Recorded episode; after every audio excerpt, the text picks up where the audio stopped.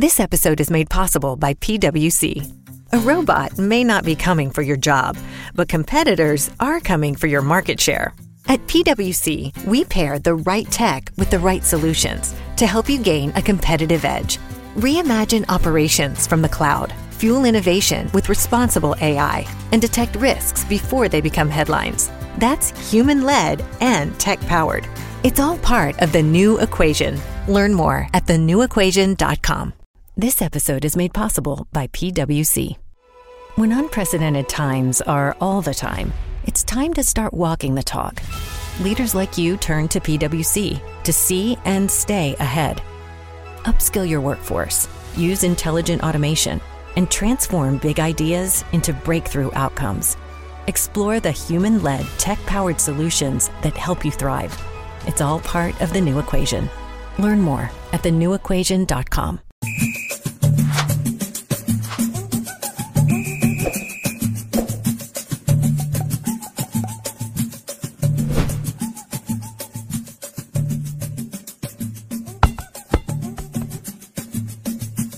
Sportsbet.io, aqui dá mais green. Vem pra IO.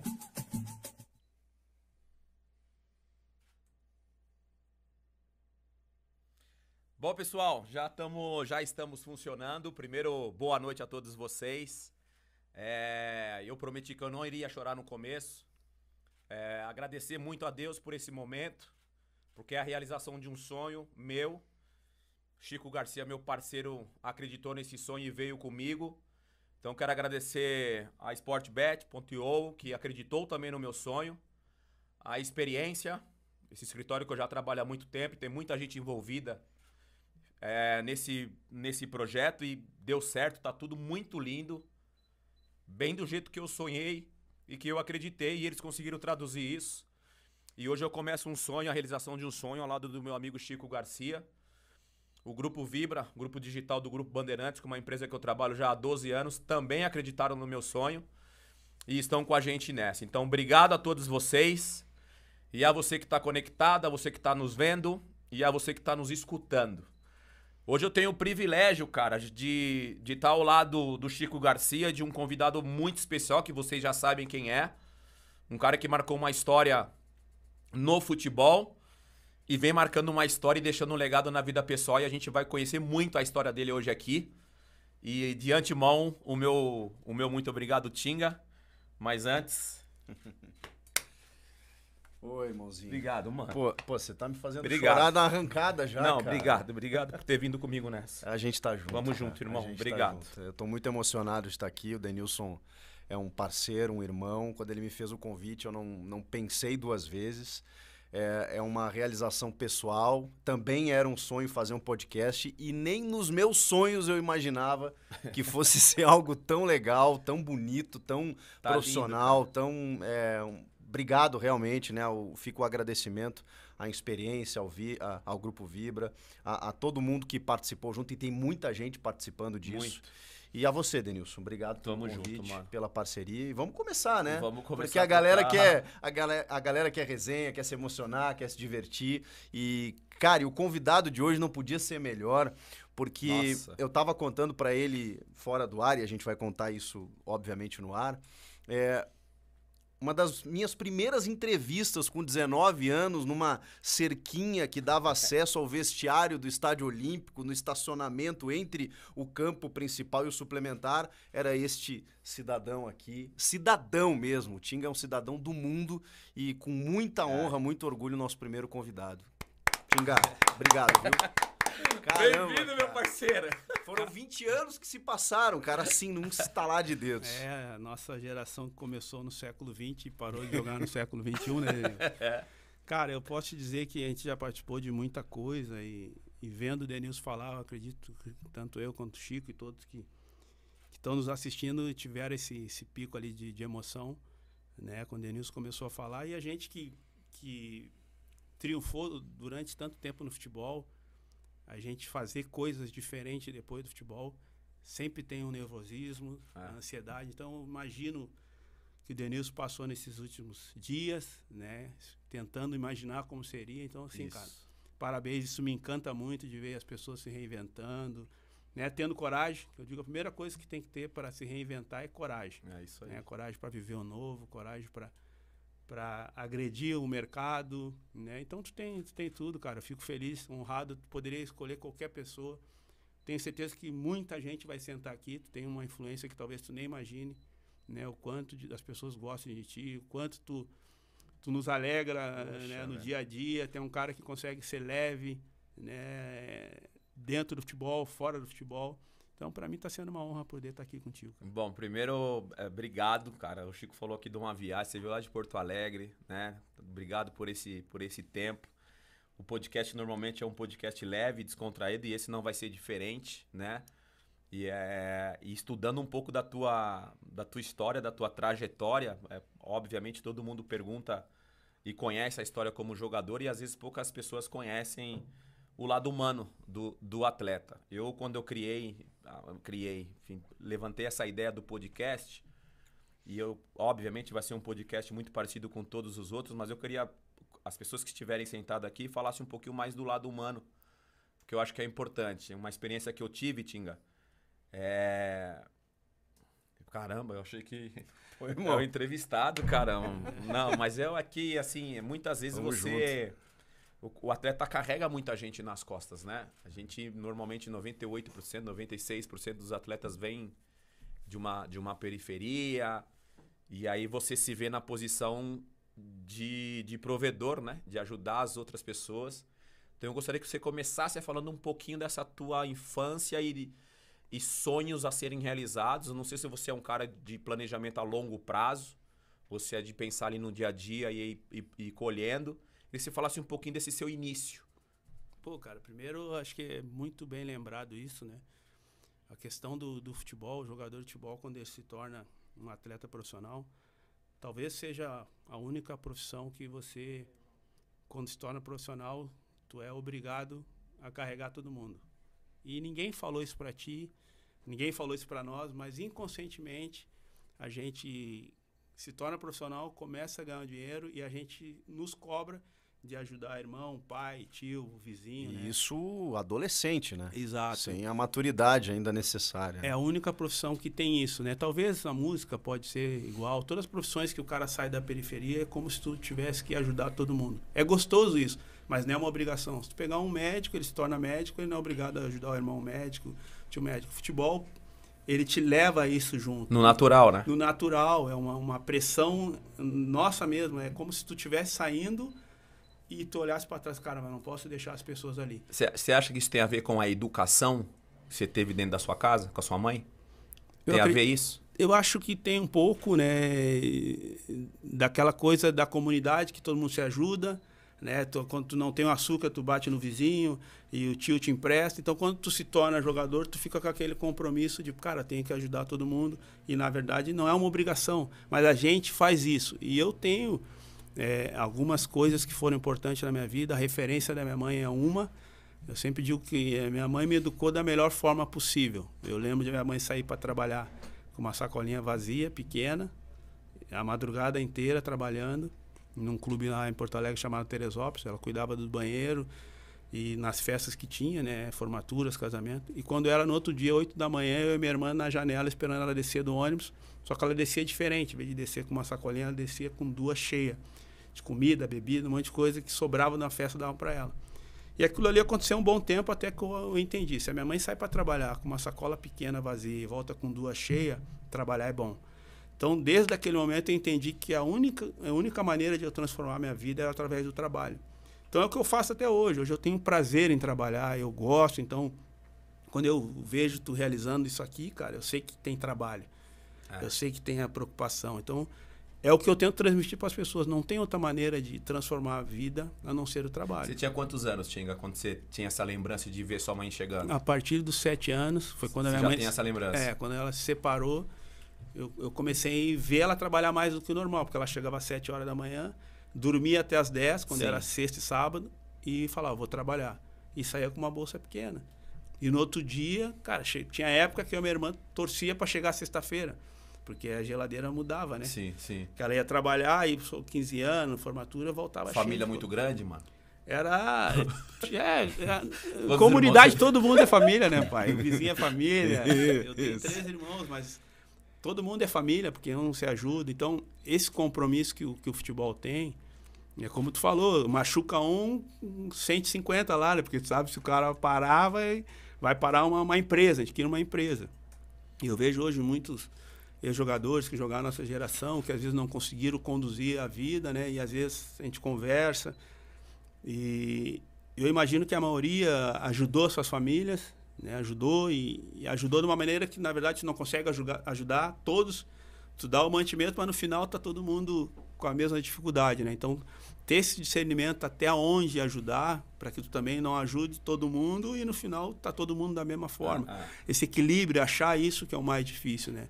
Porque, porque às vezes, né, Chico, às vezes você, por exemplo, o caso dele tá falando, ele, ele acaba ajudando e aí às vezes você passa um pouco da linha, às vezes você também você corta a asinha, né? Às vezes você não deixa o primo, a é. prima, o irmão, a irmã voarem, né? Exato. Porque Quando tá tu ali... parar, tá todo mundo Fica igual. todo mundo é, dependente é, às vezes, né? exato. né? Mas, mas aí é o seguinte, hoje a gente está vendo uma realidade do jogador muito jovem já ganhar salário de profissional surgindo na base. E eu lembro do teu surgimento, era, era dado exatamente assim, como uma grande revelação. Demorou muito para tu poder ter uma independência financeira, porque eu, eu lembro de tu ir treinar no profissional, mas ainda de pegar ônibus, o busão e tudo mais e tal. É, ia de, ia de busão, pai. Ia... Já jogava no time e jogava pegava ônibus. Libertadores e e, e é de rasteirinha alta, pô. rasteirinha. rasteirinha alta. Você já tava voando já? Só trocando a mão pra não cair. Quer dizer, fazia o gol, fazia o gol na quarta-feira, na quinta não, ia treinar e pegava o ônibus. Foi legal a primeira vez, depois que eu fiz o gol, aquele que, eu, que quase me atrapalhou, né? Que eu saí driblando todo 10. mundo. Esse 10 é pica. Bah, fiz o gol, driblei. Pra quem sim. não lembra, 1997, no jogo contra o esporte, no Estádio Olímpico, saudoso Estádio Olímpico. Esse rapaz entra, dribla o time inteiro do esporte e faz um gol. Tá aí. Craque. Craque. Esse gol me atrapalhou. Nossa senhora. Quase, quase me atrapalhou. Pô, ah. aí depois, segundo jogo, terceiro jogo, a torcida. Ah, cadê aquele cara? o treinador da palestra, faz aquilo lá. Pô, não era eu, pô. Pô, quase chorando, eu sou eu, pô. Mas o que, te deu de driblar o time inteiro quando você pegou pô, a bola? Aí é o que tinha pra fazer, né? No improviso, foi no susto. no susto. E aí foi legal que, pô, eu sempre, sempre pegava o ônibus. Ah. Aí no outro dia eu peguei ônibus, aí o cara. Ah, aí nem, tu ficou nem, famoso. Aí o cara, ah, nem cumprimento. Eu falei, cara, eu sou o mesmo cara que tava aqui ontem. Quem mudou foi tu comigo, pô. Eu tava aqui na parada hoje, entendeu? ah, cara, nem cumprimento. Eu tava aqui hoje, cara. Quem mudou foi tu, não fui eu. Você começou em Várzea? Ou, e, ou você foi fazendo teste no Grêmio, direto na escolinha do Grêmio e passou? Não, Como é que foi esse projeto? Não, eu fui no Inter três vezes, né? Eu fui reprovado no Inter. No Inter? Fui no Inter três vezes. Que, com 10, 11, 12 anos? Eu fui dos 12 aos 14 no Inter ali, uma vez por ano, tomava aqueles não, né? É.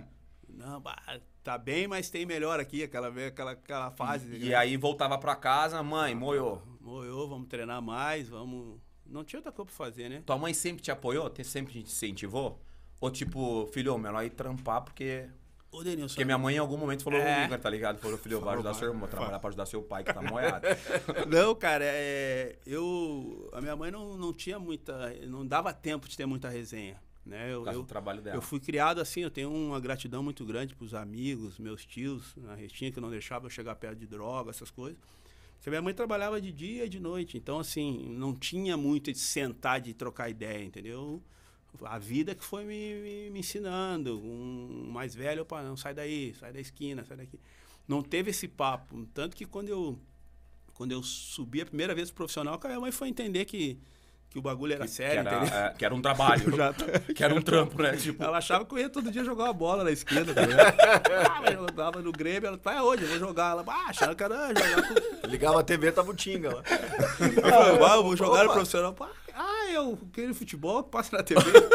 Ela deve te chamar de, de Paulinho, não sei, Paulo. Como é que ela te chama? Ah, filho? Ah, ela não. É, não, é. Que Paulinho, não é, né? Paulinho é, na é. Tinga é Paulinho. Quando o cara fala ah, é? Paulinho, eu já falo, opa, esse aí é que fechamento. É parceiro das aí É assim, é, é fechamento. Gaguinho, aí, aí tu já sabe, né? Fala, mano, sei lá, diadema esse mano. É, aquelas quando o cara chegava no hotel, né? De novo lotadão, aí o cara mete o Paulinho. Opa, é, Mas só que o cara passar lá que é nóis. Tem um detalhe, aí você vira profissional, você começa a dar entrevista pra caramba, tá ligado? Aí você conta E aí você conta, você fala, não, mano, eu quando era moleque chamava de, de Gaguinho. Ou de Paulinho. Aí os caras começam a aplicar essa. Aí os caras começam a aplicar essa. Você chega no hotel, os caras, ô Paulinho. Aí você. tá ligado? Ô, paga, paga a conta aí. parceiro, que você Paga a ver. conta aí, Gaguinho. A hora que você vê, mano, Não é? Selim, Selim, Tá na conta do Gaguinho aí. não, Selim sabe quem é, cara. A tua, a tua estreia com o Grêmio, que jogo que foi? Foi contra o esporte. Foi esse mesmo que eu, que eu, falei Eu do Foi joguei esse da antes, rabiscada, eu não? joguei antes Foi? os eu joguei antes os expressinho ali que tinha. Tá, É, tá. Né, em 96, a expressinho, mas Tá. De verdade quando eu, porque tem um cara vira de verdade quando vai jogar com, com os Kentucky, A né? gente jogou contra no- na... na... Será que a gente jogou contra, Tinga? Você tava em 96. A tua estreia como profissional. 97. 96 eu joguei 97. só o Banguzinho, que é. Ah, então já deve ter jogado contra nessa parada aí. Que eu, fui, eu saí do Brasil em 98. Eu me profissionalizei em 98. Não, nós jogamos, Jogamos contra. 97, 98, nós jogamos brasileiro. Mas aí tu já Jogamos tava no, contra, mas né? aí tu É, já tava no Botafogo, eu acho.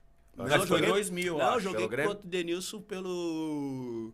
Pelo Ih, Grêmio, cara. Eu lembro nós tent... ele Tava ele, acho que ele e o Dodô, acho que Ele, no time. Dodô, Nós é. Tentando laçar. É, não, é. Porque- Tava, tava porque procurando em Porque campo, o não meu achava, é? É, porque não, o meu primeiro jogo foi contra o Grêmio. Meu jogo, meu primeiro jogo como profissional foi contra o Grêmio lá. Tu vê, o Olímpico tá na vida de nós três aqui. Não, Olha nós que loucura. jogamos, Olha cara. que é, loucura nós, isso. nós, nós, pô, tem que pegar, a gente sabia que tem que. tem que- eu falei, cara, se passar aqui tem pedágio, pai. Pode até passar, mas. Vai ter um pedágiozinho, vai ficar com alguma coisinha aqui, uma caneleira, uma camisa rasgada, alguma co- Aqui tem pedágio, vai pro outro lado. A gente, a gente fala, Chico. fala. Não, eu ia perguntar quem foi o técnico. Quem era o teu primeiro técnico que te subiu nessa época? Eu subi com O Evaristo? Não, Hélio dos Anjos. Hélio esse dos jogo. Anjos. Hélio Hélio dos dos Anjos. Anjos.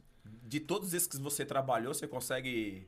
Alguma coisa você conseguiu pegar de Aprender? bom, assim, de todos? Cara, assim? tu aprende sempre, até Não é? o que não fazer, né?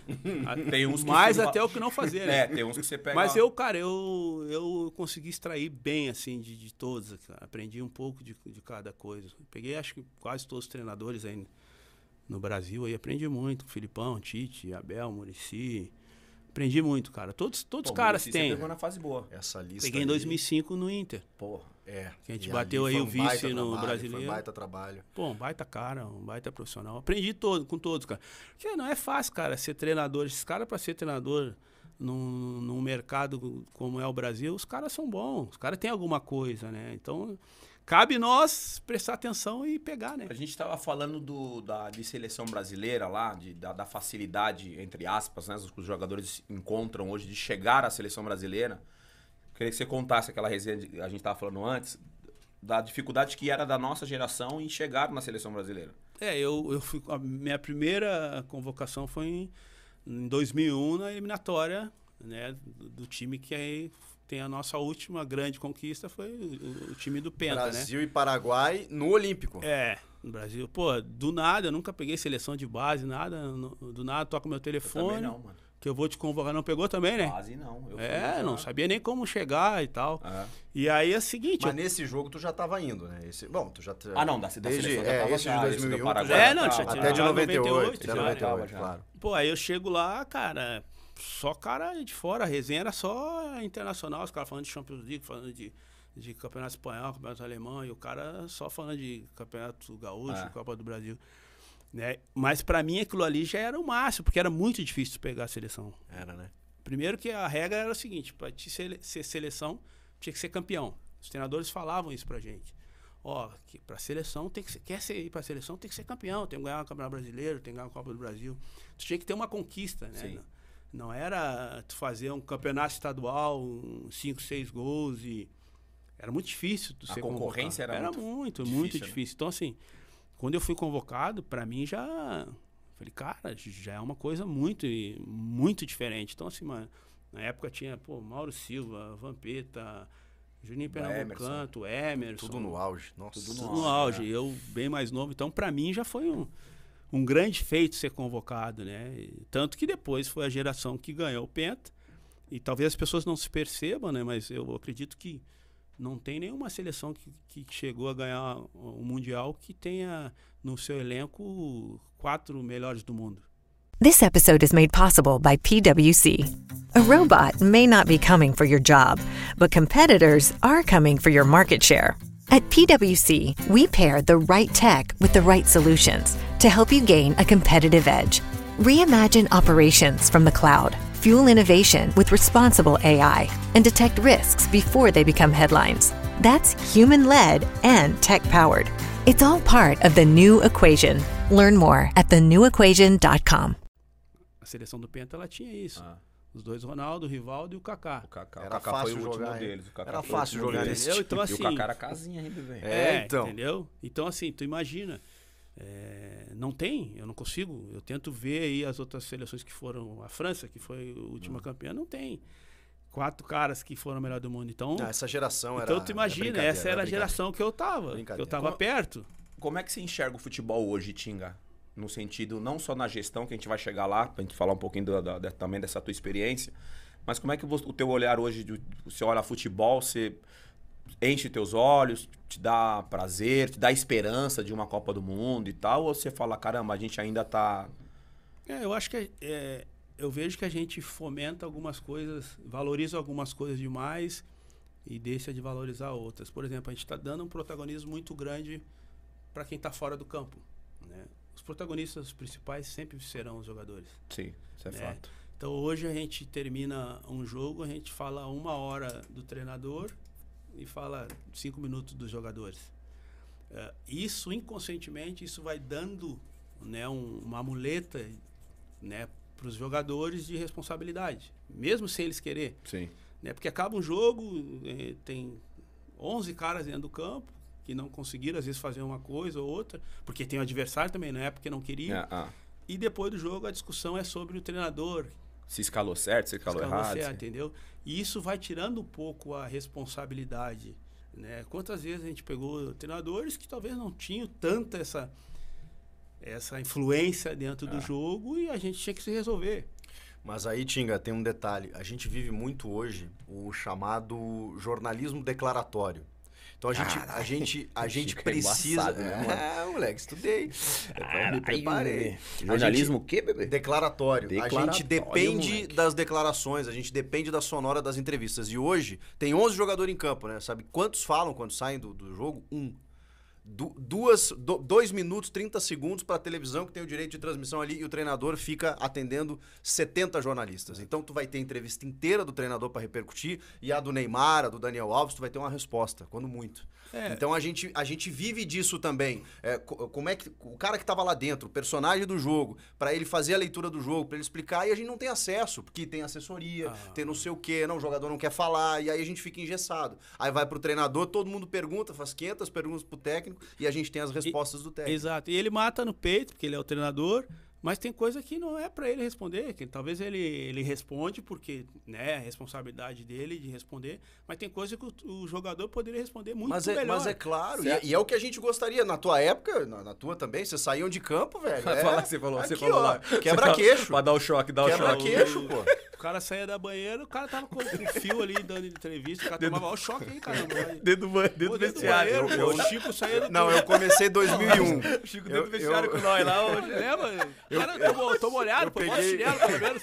Eu peguei o final o dessa choque, época. Olha o choque, porra. Olha o choque. Mas, mas eu lembro de como torcedor, um pouquinho antes, ia entrar no vestiário e era isso, meu. Os caras na banheira lá e a reportagem direto. Sabe que essa relação da assessoria, né? Eu hoje eu faço tantas coisas que eu nunca imaginei fazer, né? Imaginava só jogar futebol e eu vejo que um- a condição de eu poder fazer essas coisas hoje elas vêm, elas vieram de eu não ter assessor. Eu joguei durante 20 anos futebol e eu nunca tive assessor de imprensa. Até, até É. parar de jogar, tu nunca É, teve. né, da- lógico, os anos 90, o início dos anos 2000 não era uma coisa tão aflorada, mas Até eu no peguei. Cruzeiro ali, ali é, tu- mas já peguei a geração mais moderna ali de 2010, Sim. 2015, que eu me aposentei, e eu nunca tive assessor. E eu vejo que isso foi a grande vantagem para mim. Porque eu tirava o, o filtro, né, do- dos contatos. Então, quando tu queria me ligar, Sim, Era tudo direto. ligava né? para mim. Mesmo que eu te desse uma negativa, tu entendia ela. claro. Pô, não posso Claro. porque, pô, tô com a minha família. Talvez se eu tenho intermediário e ele fala isso, tu pode achar que eu tô dando migué. Sim. E isso também eh, calhou de eu, de eu ter muitos contatos. Né? Assim, Mas te deu mais trabalho, você, né? Você acaba se aproximando do cara. Aproximando, aprendendo até o que não fazer, É. né? Os caras também relevando quando talvez tu se expressava errado, mal.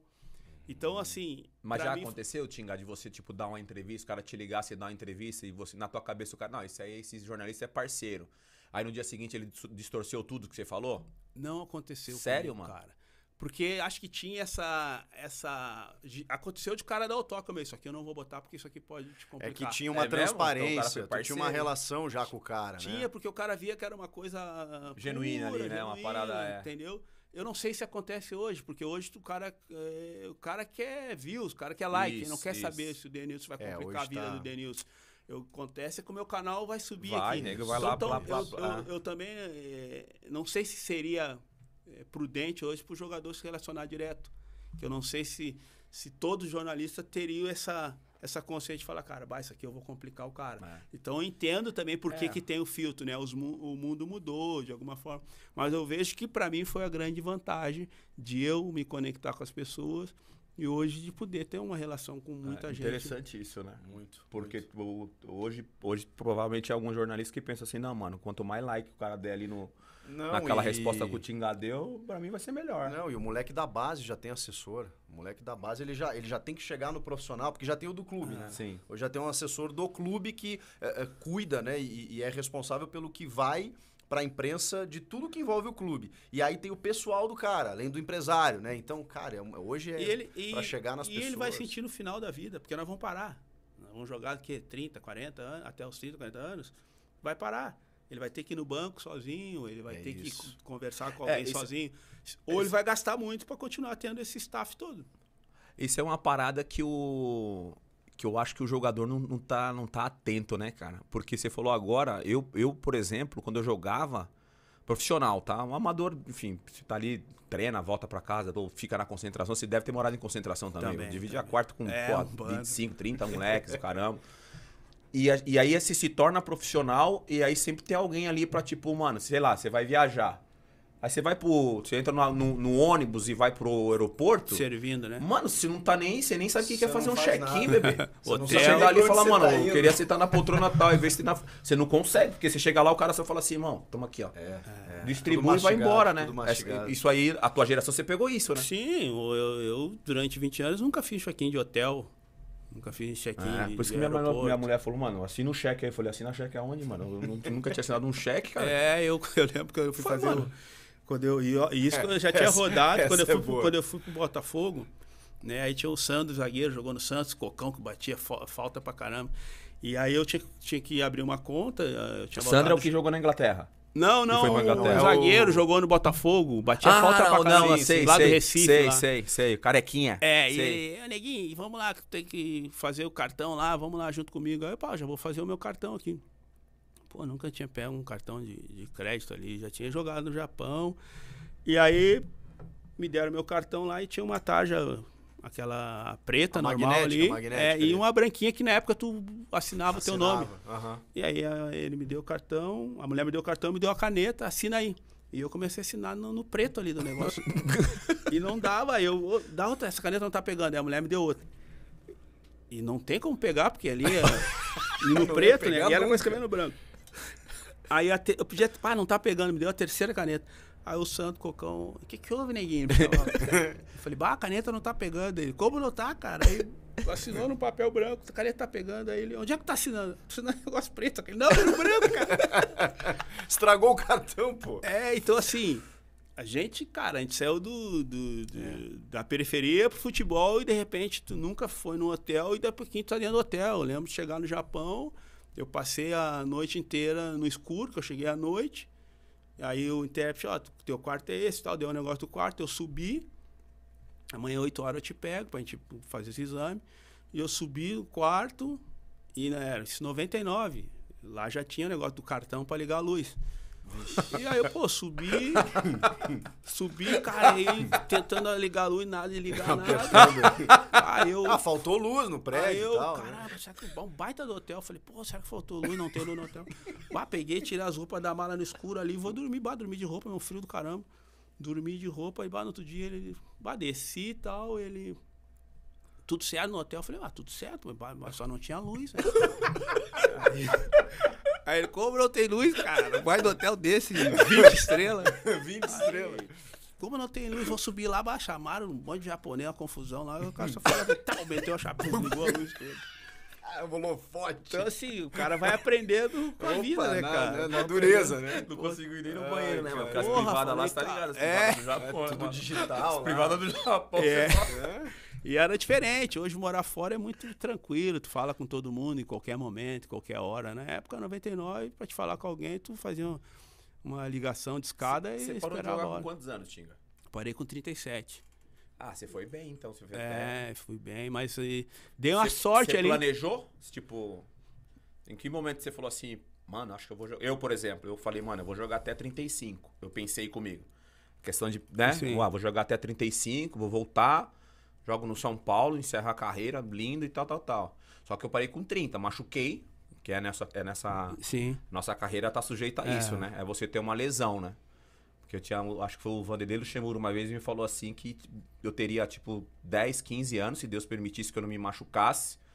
E depois eu teria 40, 50, 60 anos de vida. De vida. Então que eu tinha que, nesse, nesse período de atleta, abrir Cons- portas, enfim, construir, né? Construir, aprender e tudo mais. Você foi até mais longe ainda. É. Mas em que momento que você começou a perceber essa, esse teu olhar que você tem hoje de empreendedor e você fala, que eu falei aqui na, na live antes de começar, Chico, que ele falou uma coisa aí, ali pra gente da, da curiosidade, né, mano? Isso é legal. Essa, essa- fala dessa parada da curiosidade. Cara, eu, né, até entre algumas brincadeiras que, que, eu, que eu faço na internet, eu criei um, né, uma hashtag que é curiosidade não tem cura, que é baseado nisso. O que move o mundo, na verdade, são as perguntas, né? É, a curiosidade nada mais, nada menos que é tu perguntar. E eu, ti, eu não estudei, né? Eu tinha quinta série até 2015. Mas eu sempre fui muito curioso, então sempre perguntei. E de mundos diferentes. Então eu encontrava um empresário do calçado, que tem muito lá no, no Rio Grande do Sim. Sul, e eu queria saber como é que ele exportava o calçado da China, perguntava algumas coisas. Tu sempre foi curioso. Sempre fui curioso, porque as pessoas sempre chegaram em mim, pô, Tinga, como é que foi aquele jogo? Como chegaram em ti? Denise, como é que foi aquela vez lá, o, aquela caneta que deu nos caras, como é que os caras ficaram? As pessoas têm interesse por nós. E eu, e muitos chegavam assim, Tinga, eu sei que é chato perguntar pra ti de futebol agora. E eu falava, não é chato, mas vou perguntar o que eu quiser da tua vida também. e assim eu comecei a fazer a troca, né? Aí o cara, não vou perguntar então não. É, então eu comecei a fazer a troca, entender de mundos diferentes, perguntando, né? Tendo essa curiosidade. Aí eu comecei a, a, a entender que o mundo que eu vivia era um mundo que ele, ele ia parar, e a partir daquele mundo que parasse, eu teria que buscar o meu sustento para manter a régua, manter o mesmo Mas padrão. em que momento tu pensou isso? Cara, Desde sempre ou não, isso uma- foi quando eu fui para Alemanha, né? Que aí tu, tu tem mais tempo de ver as coisas, de ter essa disciplina. Então Isso ali é eu 2010, né? Isso. Depois, depois que saiu É. o A, Inter ali. a tua trajetória. ah, perdão, Chico. A tua trajetória foi, enfim, Porto Alegre ali, Grêmio. Aí você foi, o quê? Japão? É, eu comecei no Grêmio, aí fui pro Japão, depois pro Botafogo, voltei pro Grêmio pela segunda vez, depois eu fui pro Sport Portugal, vim pro Inter, fui pra Alemanha, voltei pro ah, Inter tá. pela Então segunda é não, vez que eu queria chegar nesse período. e encerrei no Cruzeiro. Mas quando eu voltei da, da Alemanha para pro Inter pela segunda vez, em 2010, eu tava com 32 anos. Eu joguei dos meus 32 aos 37 com medo da aposentadoria. Eu tinha Ah. muito medo da aposentadoria. É, porque eu queria, essa- tipo, eu ia perguntar, porque você chegou na Alemanha já cascudo, você já tinha passado por Portugal, por exemplo, você já tava Isso. mais, aí Já você tava- chega na Alemanha. Japão também, é. É, É, entendeu? então já estava com 27 anos, já, já sabia como é que era morar fora, mas o que me, o que me fez me preparar um pouco para a aposentadoria foi o medo que eu tinha. Desde, desde que quando eu escutei, né, e eu, se eu perguntei para ele, quando ele foi nosso treinador, o, o Falcão, O Falcão. Tem uma frase Né? clássica dele, né? que é uma clássica que eu acredito que aquela frase é uma das coisas que mais contribuiu para muitas vidas, né? Para mim foi fundamental, de que o jogador morre duas vezes, né? Essa frase é dele? É, A primeira quando se aposenta. É primeira louco, eu coisa- morri cedo então, hein, bebê? É. A E na verdade, assim, Ai, morri foi- cedão. E na verdade não é só futebol, qualquer cara Fato. que, que gosta do que faz, né? Qualquer profissão que tu ama que tu faz, se tu deixar de fazer ela por causa da tua idade, não deixa de ser uma morte. Tanto que as pessoas às vezes, né, por mais idade que tem quando elas se aposentam, a gente já diz, bah, aquele cara não vai durar. Porque trabalhar é algo que, que faz a diferença, tanto mental, emocional, né? O sentido de importância, né? De ser, importante em algum momento, em alguma coisa. Então, eu, como eu tinha esse medo, eu tentava me preparar, me organizar, me organizar, juntar, investir, me conectar com mundos diferentes, ah, botar o meu padrão de vida de uma maneira que eu pudesse conduzir. Então eu pensava assim, cara, eu não posso É, quando me aposentar, fala, cara, agora eu não posso comer mais isso, agora eu não posso andar mais assim. Então eu já trouxe a minha vida para que eu Ah, pudesse. pai, que ter- louco isso, viu, Entendeu? mano? né? Doido.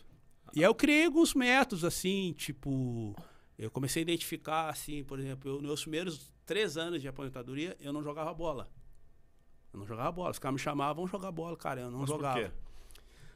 Porque eu tive uma experiência, né, que eu me aposentei, eu moro na frente de um clube chamado ABB, e, e eu comecei ali a jogar beach tênis, né, jogava beach tênis com os caras, e um dia faltou um... Tá metidão, hein, negão? É, não, tô Tá jogando. no metido tênis, negão. Tem. Não, é melhor, é mais barato que o tênis, cara. É mais barato e mais fácil que o tênis. E machuca Tá menos. velho. E machuca menos.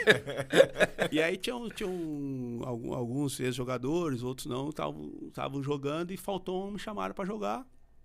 E eu fui jogar e aí acabou o jogo, tinha um churrasco e é legal, né? Tu encontra todo mundo, né? Caras que jogaram junto, tanto porque eu joguei no Inter, no Grêmio, então conheço muita gente, né? Do, da, que, que tiveram passagem por esses clubes. E acabou o jogo, a gente fez um churrasquinho ali mesmo.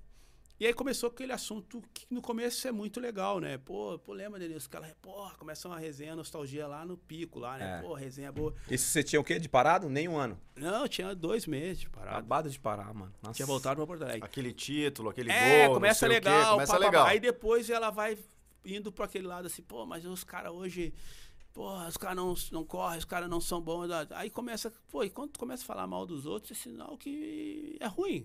Primeiro que o cara tá em casa, tá dormindo, tá tranquilo, quem fica mal é tu, né? Quando tu tá falando mal dos outros. É fato. Aí, aí eu moro a 200 metros da bebê. Eu peguei minha mochilinha e fui embora pra casa caminhando. Cara, e eu fui pra casa caminhando os 200 metros, parecia que eu era que a minha carreira tinha sido uma merda. Porque tu começa falando, pá, e aí tu termina ali falando que, pô, como se tu tivesse feito nada e que hoje fosse tudo maravilhoso. Ah. Não, eu fui e, bem e até minha- porque os caras provavelmente estavam falando de alguém que jogou com você, que você tinha dois meses tinha parado. Isso, e aí eu falei, cara, mas não. Pô, eu nunca fui assim, cara. Eu sempre fui de. de- eu, eu- quero ser ponte e fonte, eu não quero ser muro. É. Né? Ficar falando mal. Eu quero que todo mundo se dê bem. Eu sempre fui assim. É.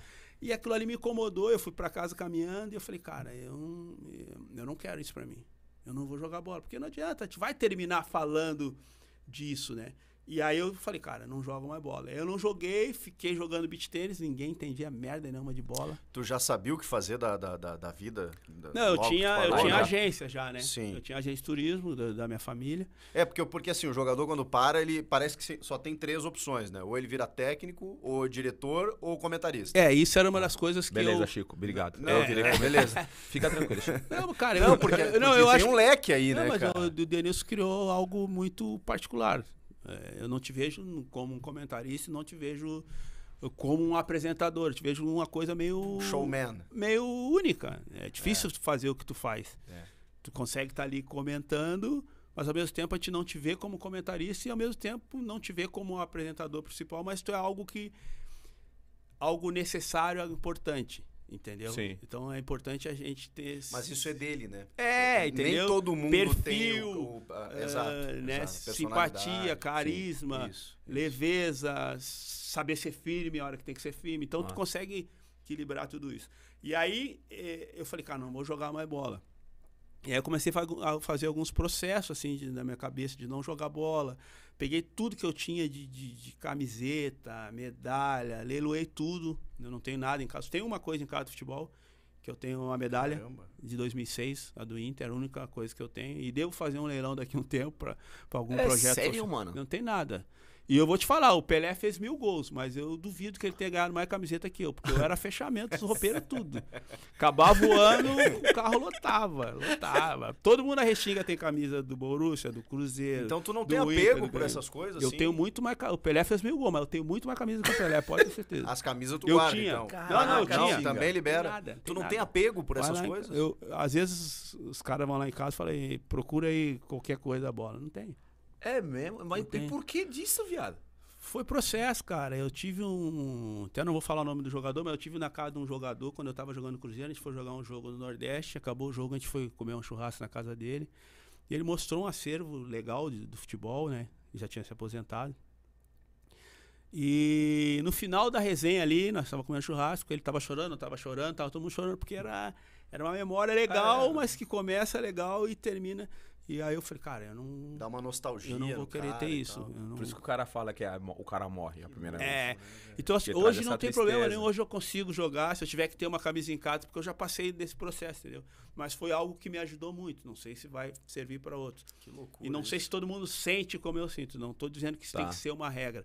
Mas para mim foi importante. Eu, eu, eu criei esse processo de não ter a memória do lado. Eu não queria olhar. Porque assim, ó.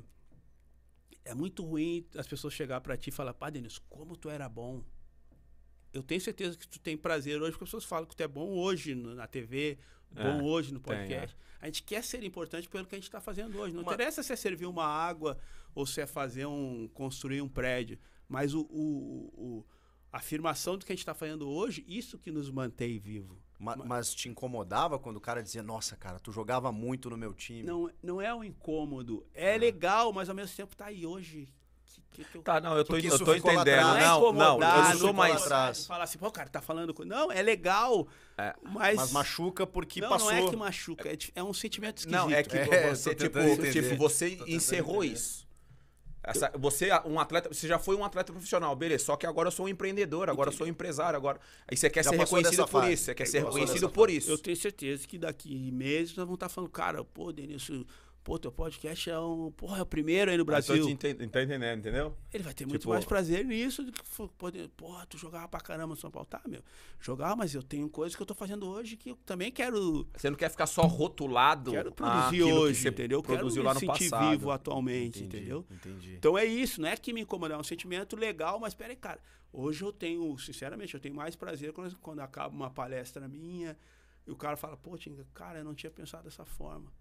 É um gol pra mim. O cara te elogia como palestrante. É, eu tenho eu certeza que você estava com frio na barriga e tu estava com frio na barriga como de jogo Eu antes tava- de começar. ah, agora eu tô mais Você suave, bebê. Tá mais Legal, suave, eu- já eu- entrou em campo, já deu o Já primeiro tô, toque na bola, tá né? O cara falava. mas no começo vai- o pai tava- Dá um passe curto, aquele, É, é, pra não se comprometer. Eu, quando jogava, É. eu, ficava super nervoso quando jogava. Não, essas regrinhas, é essas É, regrinhas da hora? Tinha as regrinhas, meu. Ah, O é? primeiro passe dá dois metrinhos. Entendi. Só pra soltar a musculatura, confiança. assim. Aí depois tu alaga pra 10, depois tu dá teu lançamento. É. Vai errar o primeiro que tu vai te cagar o jogo todo depois. Não vai querer driblar o primeiro, Já já, dá perde, já na cagado. Mas pera aí, Isso mas tu fez o contrário disso. Já vai tomar aquele um, Tu pai. fez o contrário. Tu entrou contra o Sport e driblou o time É, mas ele foi sorte, fui dominado, dei um chapéu no cara e saiu. Ô, Tinga, ô, Tinga, você tava falando agora, eu, tô eu, não- eu nunca tinha pensado nisso, dessa parada de, das medalhas e tal. Eu tenho um, um espaçozinho na minha casa ali. Aí tu já tá E sarado, realmente. pai. Não, então, mas Mas realmente. tu sentiu em algum momento, não? Não, vou te contar uma história que aconteceu comigo. Eu falei no programa hoje lá. do- Ah. Que eu- on- de on, o Palmeiras tá jogando, vai jogar o Mundial aí agora. Amanhã tem a estreia lá no Mundial.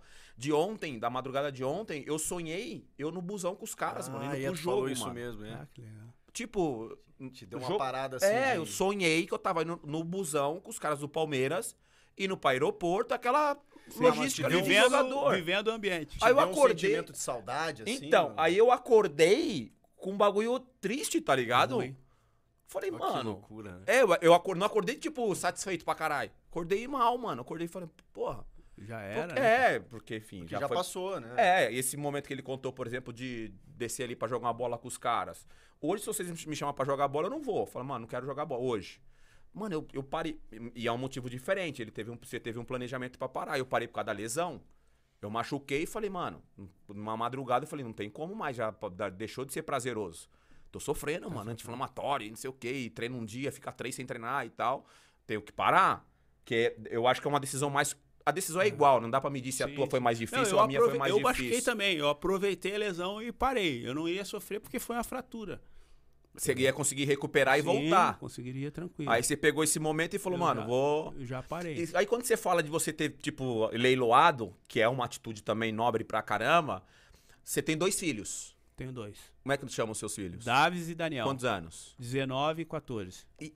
Qual, é, você você já teve essa conversa com eles em algum momento? De falar, pô, papai. Cara, eu tô falando que eu, sou, eu tenho um filho de, de- Davi, de falta só um S, Davi, né? Davi, Só falta Davi. um S. Botar o S é o Davi. Só falta, é. de, de- vai fazer sete anos agora e tem uma filha de 11. Então, a minha filha já tem um pouquinho mais de noção que o pai foi um jogador e tal, tal, tal. Meu filho ainda tá naquela. Sim, Meu sim, pai jogou, querendo. mas ele não tem, acho que, noção Do- sei do- lá, do do tamanho que eu acho que que eu represento. É. E, e você teve essa conversa com o teu filho quando você resolveu leiloar isso? As tuas medalhas, o teu. É um... Não tive, cara, porque assim, a gente lá em casa, a gente tem uma, uma, uma conexão muito boa de família, assim, né? Eu sou casado há 25 anos, né? Minha esposa cresceu comigo, passou os mesmos Legal. perrengues comigo, tudo, né? Legal. Nós era vizinho.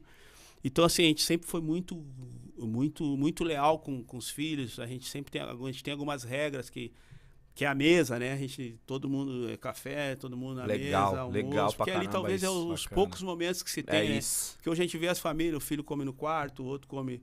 E talvez é o único momento que você tem para olhar olho no olho, conversar, saber como está o colégio. E eu Em sempre casa é assim. e eu também. protegi muito a minha família do futebol. Protegi muito. Minha mulher só foi em jogo praticamente na Alemanha, que era outra, outra, Outra cultura. outra cultura. Meus filhos foram em poucos jogos, entraram pouquíssimas vezes em campo comigo. Porque eu também queria proteger eles nesse sentido de, cara, quando eu parar, né? Vai parar todo mundo. Não pode todo mundo achar que.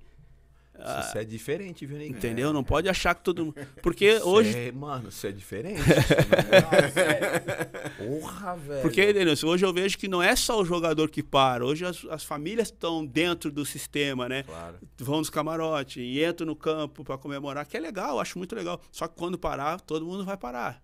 É, é melhor uma pessoa só se resolver que todo mundo. Tu imagina meu filho, se eu levasse ele todos os jogos, ele me pedisse agora, pai, eu quero ir lá no Beira Rio assistir o jogo. Aí vai ter que eu estar ligando, de repente eu não tenho o mesmo Mas acesso, as- que é aquele que eu tinha dentro de de campo. entrar, é. Então eu sempre protegi muito a minha família nesse sentido. Cara, eu jogo bola. Eu aguento as porradas. Eu sou bom domingo, sou ruim quarta, sou mais ou menos na quinta. Tá, mas como? Porque eles, É eles assistiam TV, aí, eles ouviam rádio ou não? Ou Mas não? a gente pode proteger se a gente não levar para dentro do sistema. Então eu chegava em casa, era outro tipo de conversa. É, E hoje os Mas guri- eles gostam eles- de futebol. Não, os guris É. jogam bola. Um tá em Portugal e outro tá no Grêmio, né? o de 14. E a gente fica ali corrigindo, fica falando, fica né, mostrando Como que é é, que que é uma com essa- etapa, que é um trabalho, que isso aí não é um. Tu não vai mudar, ser uma pessoa diferente por ser jogador, que vai parar um dia, um dia tu vai ter que dar conta, tu não vai jogar a vida inteira, que é o nosso nossa Ah. vida hoje, né? É. Hoje nós temos que dar conta da nossa vida no dia a dia, No dia a trabalhando, dia, é. criando coisas novas. Vai e, todo e tempo. hoje, Tinga, a gente, pô, mesma geração. É, você criar filho hoje é diferente do- da, da criação que a tua mãe teve com você Com e certeza. meus pais teve comigo, os pais do Chico com É, ele. claro, claro. Porque hoje tá tudo muito. Não vou falar fácil, né? Porque seria, eu seria um puta egoísta agora se eu falasse isso. É. Óbvio que tem as dificuldades. Mas você, por ter conquistado o que você conquistou como atleta, você consegue dar pro seu filho algo melhor. Né? Eu, por exemplo, às vezes eu falo não pra minha filha pro meu filho, o coração despedaça, Mas é o porque que eu que fazer. consigo dar essa caneta pro meu filho. É, Mas eu tenho que não falar é de ele. dar. Não é hora de dar, entendeu? Eu, eu acredito que é mais, é mais difícil educar um filho na sobra do que na falta. Né? E é isso É. que tu está querendo dizer. É. É, tu abrir a geladeira, a geladeira tá cheia de coisa, e falar, cara, não é, não é para comer, porque agora é hora de almoçar, não é para te comer esse doce. É. Na minha, na minha vez, na tua vez, é o seguinte, é o que tem para comer, come esse arroz e feijão, já era. Esquece. Então se, é isso que se as não pessoas comer, não sua irmã mais velha entendem, né? comeu, senão sua irmã mais A gente nova tá vai falando comer. de educação, a gente tá falando de outras coisas. Ah, não, Tinga, mas tá me dizendo que é melhor não ter. Não, não é isso que eu tô falando. Tô falando que educação. Filho, sobe pra comer. Tu tem que subir, porque se tu não subir, já era mesmo. Teu irmão vai comer o que tu só tem. Ah. Vai perder o Agora, sorteio do bife. Né, é, é- é mais difícil de educar. E aí que entra a nossa condição. Né? Tu entrar dentro do shopping, um lugar cheio de brinquedo, e tu entrar assim, nós vamos olhar e nós não vamos comprar nada. Tu tendo dinheiro. Isso é educação. Ah. É ele entrar ali e falar, não, a E gente é só vai difícil, olhar. né? Isso é Fazer difícil, que é o que tu falou. É embaçado, mano. Né? Eu tenho a caneta, eu quero agora o outro telefone. Por que tu quer o telefone? Eu tenho com meus filhos, tem até vídeo aí, o meu filho quando quis trocar o telefone, eu falei, cara, tu quer trocar o telefone? Eu, eu vou ter que dar o teu e mais 800 pila. Eu gasto 70 conto ali pra, pra lavar o carro. Tu vai lavar o carro umas 10 vezes aí, aí eu te Pra- dou o telefone. pra- Ele não chegou a lavar as 10, lavou 4, tu mas aí pelo menos ele tá, na- ensinou a- tá passou a registrado mensagem. que, cara, Passou o recado. é, o dinheiro sem serviço ou sem bens, alguém tá pagando essa conta por ti. A gente não tinha, a gente não tinha a- o- as ferramentas pro, pro conhecimento. Você falou que até, até 2015 você tava na quinta, série. Você tinha só até a, a quinta série.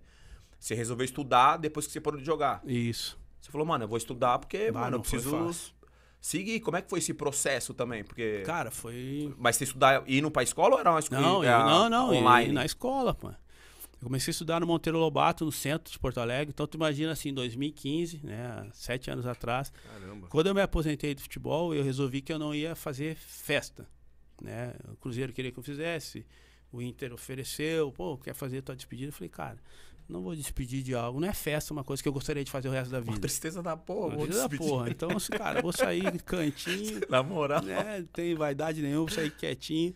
Então eu voltei a estudar, voltei para Porto Alegre. Muita gente não sabia se eu estava jogando ainda. Então eu largava no centro, ali no Rua da Praia, o carro, Uhum. caminhava 100 metros até o, o Monteiro Lobato, no centro, na Andrada. Uhum. Era os 100 metros mais longos da minha vida. Porque eu caminhava aí no centro, um brincava, volta pro Grêmio, outro volta pro Inter, outro me xingava, outro falava, vai estudar, pô, é burro, tem que estudar. E eu caminhava, pô, touca, óculos, pá, tentando, e sempre o cara enxergava, sobrava um dread. Os caras já, já, já começavam a pegar no meu pé, e quando eu entrava dentro da aula, aí eu escutava um no, no- fundo falando, pô, cara, será que é ele? Aí o outro, não, não pode ser ele. Aí o outro falava, não, é, será que ele é ele, burro igual nós, tá aqui? né?" e eu ficava com uma mistura de constrangimento, ao mesmo tempo me sentindo herói, A mesmo força tempo, de vontade que o cara ao mesmo tempo pensando, né? cara, o que, que eu tô fazendo aqui, cara? Eu já tenho meus negocinhos lá Ah, e tal, ah, ah. mas eu precisava. E aí, de repente, entrava professor e começava a falar um monte de coisa, aí tu imagina assim, tu achar que todo mundo na aula tá entendendo, que só tu E não só tá entendendo Nossa. nada. Nossa. Aí ela, pô, alguém tem dúvida, aí tu ficava aqui, cara, levanta, Será que eu pra levanto falar ou levanta o Eu dedo, tenho. levanta o dedo, digo que não sei, ou me manter aqui, pô, ídolo, Quietinho. Ou vaidoso. espero alguém levantar pra ver se. É, o ídolo, vaidoso, como é que eu vou dizer que eu não sei? Pô, morou fora. Aí, né?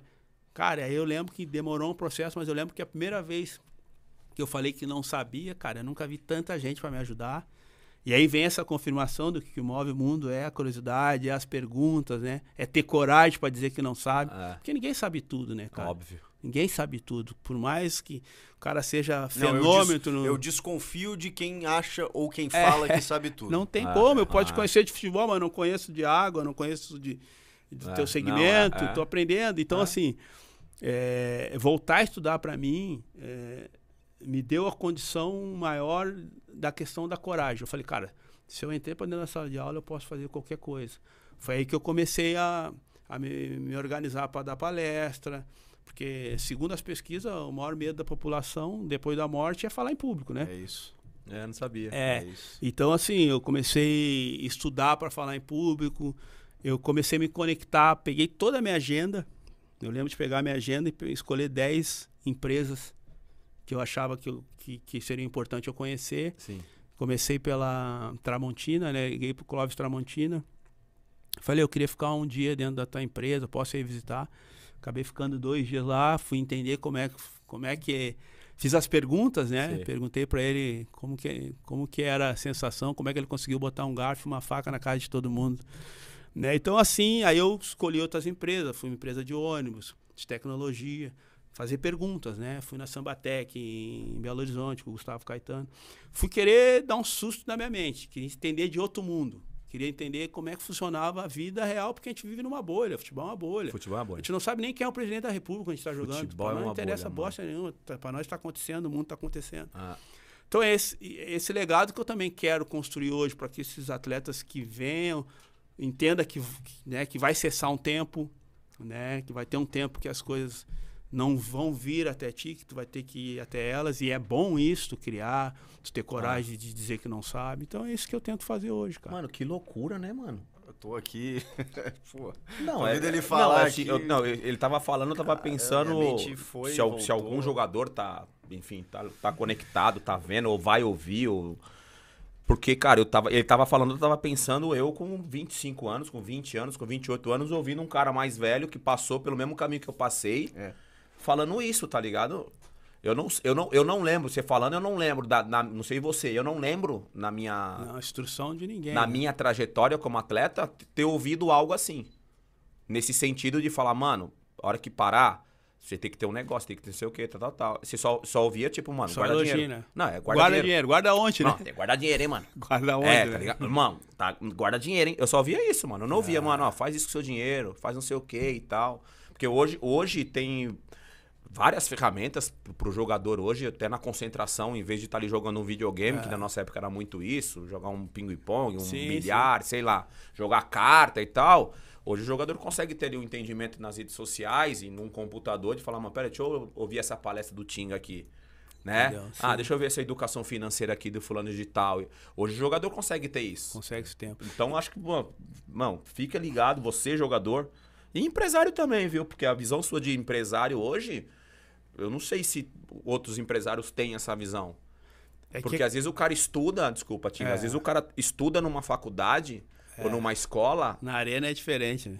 Quando vai É, pra arena. entendeu? Denilson, é, é, é importante esse, olhar, porque às vezes mesmo quando diziam pra nós, guarda dinheiro, guarda dinheiro. Tudo bem, eu guardei dinheiro. E quando colchão? parar, tu bota onde? É, Tu é faz sabe? o quê? Que hoje, talvez, se pudesse dar uma dica, não era guardar dinheiro ou não guardar. É expandir a mente. É. Vai escutar outros mundos, vai ver uma realidade, vai ver quanto é o custo do dinheiro, vai ver o que é que é empreender, porque hoje é muito fácil falar empreender. É moderno falar, pô, empreendedor, empreendedor. As pessoas sabem realmente o que que é empreender? Empreender nada mais nada menos que tu empregar alguém. Então vamos lá, vamos fazer um processo de empreender. Tu vai pedir o dinheiro para alguém ou para um banco, porque se tu vai empreender, não- quase sempre é porque tu não tem condição, Ah. tu quer lançar um negócio. Tu vai pedir um dinheiro para alguém ou para um banco, vai ficar devendo para alguém, né? Tu vai investir. Nos primeiros meses tu vai comemorar de pagar o salário, pagar a folha, eh, impostos, pagar a locação do lugar que tu locou. Sim. E se um dia der certo, tu pode ser considerado egoísta, explorador.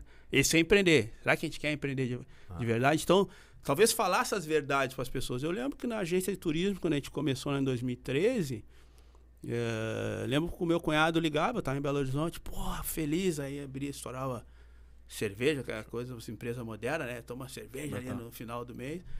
E eu ligava, tá, meu, e pra nós quanto pingou? Não, não, não. não Pagamos tudo, folha, Imposto. locação, tudo certinho, tá? Mas E pra nós? que brincadeira é essa?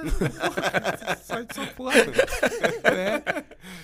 E, assim, Eu dando carrinho, eu dando carrinho aqui Pô, pra tomando, caramba. tomando vaia pra caramba aqui, pô. É chuva e caramba. Duas horas pra secar o cabelo depois da chuva.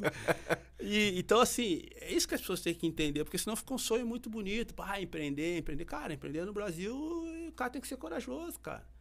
Né? Tu aplica, tu investe, tu investe tempo e não é certo que, vai, que, que tu vai ganhar dinheiro. É, é. Né? Então, assim, talvez essa é, é, essa explicação para as pessoas do que, que é realmente empreender. Então, se quando eu vejo um empresário que emprega muita gente, eu elogio o cara, pô. Ô, ô Tinga, quando, quando você falou aí de- da, da Tramontina, de não sei o que e tal, tal, tal, quando você chegou pra esse pica, pra esse empresário, dono da empresa, o cara falou, mano, o que, Tinga quer, tá ligado? Ele- que- Qual que foi a reação do cara, mano? Eu, o- no caso do Clóvis, que foi meu primeiro, eu até brinco com ele até hoje, que ele é o meu, meu maior vendedor de palestra, né? Ele me indicou para vários caras que ele gostou muito. Ele tinha visto uma palestra minha que eu estava começando, e aí falou de mim e tal. Aí no final eu falei, bah, cara, eu, tenho, uma, eu tenho uma ideia de, de, de, de enxergar outros mundos. Isso veio de um livro que eu li. Eu li um livro, eu sempre gostei muito de ler, né? E eu li um livro há muito tempo que o nome era Oportunidades Disfarçadas. Ele eu fui entender que hum, as primeiras grandes empresas do mundo, elas todas foram criadas de uma oportunidade, né? É, a solução dos problemas, elas, é, elas acabam virando um negócio, né? Sim, oportunidade disfarçada de crise, muitas De vezes. crise. Tem uma Normalmente o crise. negócio nasce na opa, crise, né? Sardinho, pega o- os dois livros que eu ganhei lá do... Eu vou mostrar, falando de livro aqui, eu vou mostrar. Entendeu? Porque Vou dar essa moral pra eles. na, na crise, Por favor. né? Na Desculpa, crise. Sempre tem oportunidade. tira o S, né? Já vai ficar CRI, né? É, É, o tal do- é, é, é. isso aí. Ah. é Então, assim, é, a solução, tu solucionar um problema, tu tá tendo uma oportunidade de criar um negócio, né? Toda vez que. Porque normalmente, quando tu conta um problema dentro de uma empresa, as pessoas querem saber do problema. Poucas pessoas dizem, cara, eu vou entregar isso aqui, talvez eu vou resolver, e você, o único cara a resolver isso, e esses clientela. Né? Então as pessoas acabam só reclamando e mais gente reclamando. Entrega. Né? Se nós tiver com sede agora aqui, alguém entregar água, esse cara está solucionando nosso problema. E ele tá faturando. E ele tá faturando, né? Então, é, aí eu liguei para ele, liguei para ele e fui para lá. E ele achou do caramba esse interesse. É, Ele mano. também tinha É que o interesse. Clóvis é um cara cabeça aberta. É, também. e com É, certeza ele fez isso. Depois eu falei, ele também fez isso com outras pessoas, de escutar mundos diferentes, né? De ter um repertório. E as oportunidades hoje, elas vêm de, de repertório. Quanto mais mundos diferentes tu vê, quando vir o problema, tu vai solucionar da forma... Você tem amigos, obviamente, mas você tem amigos hoje no futebol? Tem jogadores atuais que são seus amigos e você tem essa oportunidade Tenho, de cara. trocar essas ideias com o cara e falar, mano, Eu tenho, eu tenho um grupo, eu tenho um grupo que eu administro de alguma forma, Sim. algumas coisas que são sócios em alguns negócios nossos em Gramado, em- na área de, de entretenimento, Mas é um grupo da resenha ou é um grupo sério, assim? Não, o grupo sério, tanto que Sério? é, não, é eu, Groy, Marcelo Groy, pô, é o só- Bruno Henrique, que era do Palmeiras, Sim. né, o Léo do Cruzeiro, São os caras engajados. o William assim, né? Bigode do Palmeiras, o Sacha o William Atlético. Bigode é um cara que tem um Não, discernimento. só, É. só a cabeça Só- ele tá citando Só pra aí. per- não perder o gancho, Chico, ó. Ah, Esse aqui é um livro do Guilherme Alf, Conversas Acolhedoras. A vida não é uma linha reta. maior RP do Brasil. Maior RP do Brasil. Resenha, tá ligado? Conectar as pessoas, que ele acha que essa curiosidade Ah, Esse, esse ajuda. fera, esse é o Alf. fera. E esse aqui é o do Alexandre Matos, que hoje tá no Atlético Paranaense. É, tudo começa com um sonho. Nada resiste a um trabalho. Eu tô aí dentro esse Eu, vou livro aí. pegar, eu ia pegar Tá esse ligado? gancho agora. Eu tô aí dentro. Tá, desculpa então. Não, não, eu ia pegar esse gancho agora. E a- Que bom que tu Esse mostrou o podcast livro. é cultura, É, tio? mano. Tá leque! Porque toda essa tua capacidade, é, pelo menos o Matos conta nesse livro, que foi o Obrigado, que levou Ricardinho. ele a te levar ao Cruzeiro e fazer um contrato de três anos. E ele tomou porrada quando ele fez esse pra contrato. caramba. Porque ele tinha 34 anos e o Matos faz um contrato de três anos no Cruzeiro. Os caras, pô, tu vai trazer um ex-jogador, Mas aposentado, posso não falar, sei mano, o quê. se eu sou torcedor, eu ia ficar puto também. ah, tingar, mano. se arrastar Mas, Não é como, não, é, fala, mas mano. como é que tu reverteu isso? Explica aí, porque tu foi um cara além do campo. É, eu, É, eu é, digo depois assim, eu, resenha aqui também. eu digo assim, cara, é, o Cruzeiro foi o clube que eu menos joguei e o clube que eu mais trabalhei. É o que eu menos joguei, esses, né? Pô, o Nego Júlio é teu fechamento, meu parceirão também. Se pode perguntar pra Batista. ele como é Batista, que é, que funcionava as coisas lá. O Alexandre Matos era um cara com pouca experiência, tinha acabado de sair do América. Sim, né? tava começando. Então, acabou que no Cruzeiro aí nós tínhamos muitos jogadores consagrados, principalmente a nível de Brasil. Todo mundo já tinha ganho Libertadores, brasileiro. Então, é, pô, era o Júlio Batista, Dagoberto, Diego Souza, Everton Ribeiro. Chegou lá em Goulart, 12, é, né? Em 12. Aí 13, des- pô, o Alexandre, do jeito que ele, que ele trabalha, né? Pô, um monte de jogador e nisso tem um. Larga no treinador ele 25 jogadores. Pô, no coletivo já sobrava três, já era porradaria, já era. E ali eu comecei, como eu era o mais velho do time, né? Os, os caras tinham essa coisa de sentavam para conversar comigo, o cara ficava brabo, vinha falar comigo. E eu, por não estar jogando, também estava no banco ali, aí eu me posicionava de um jeito pra deixar a coisa, pô, cara. Pô, Você era o líder ali. É, eu acabei o que eu líder. não, não era a faixa, mas. Sem querer, você. pa- É, então. Fazia o elo entre O Alexandre me elenco e chamava, é, o. Alexandre me chamava na sala, pô, tinha acontecendo isso. Eu falei, Alexandre, vamos desse caminho assim, vamos fazer assim, deixa comigo, esse aqui é assim, aí. Então eu comecei a trabalhar na gestão jogando, né? Então assim, nosso o nosso grupo ganhou dois brasileiros, mas o nosso grupo teve muitos problemas, muitos problemas. Teve de Era muito porradaria medalhão, dentro- era muito medalhão é, junto. teve Dentro do vestiário. Muita estrela. Não foi nem do vestiário, dentro da sala da diretoria, teve porraderia. Com jogadores? Muitos jogadores. É, o bicho Tá, pegava. mas hein? não tem ninguém vendo, mano. Quem. o, bicho, o nome, o bicho pegava assim. tem ninguém Dá o nome, mano. É que é volante? É no volante? Não, não, não, não. Um não. meia, um, um atacante que chegou no, no, no- no- Como é que fala lá? No blindadão lá. No... Tá, mas por que que rolava a briga? Me dá um motivo da briga. Era vaidade? Ou- ou Cara, não, alguma quando tu outra? põe 20 jogadores que todos são bem posicionados dentro do futebol, cara, a gente sabe que a- a- até a pré-temporada tá tudo legal. Depois, quando tu separa os coletes, pai, Já era. começa as coisas. E normalmente, é, eu sei já quem brigou. Os caras estavam na casinha. os da casinha. Não foram os da casinha? Os E ali, na, não, e na verdade, ali a gente teve um problema de, de logística, né? Ah, O que, que aconteceu? O- o- nós viajava muito mal.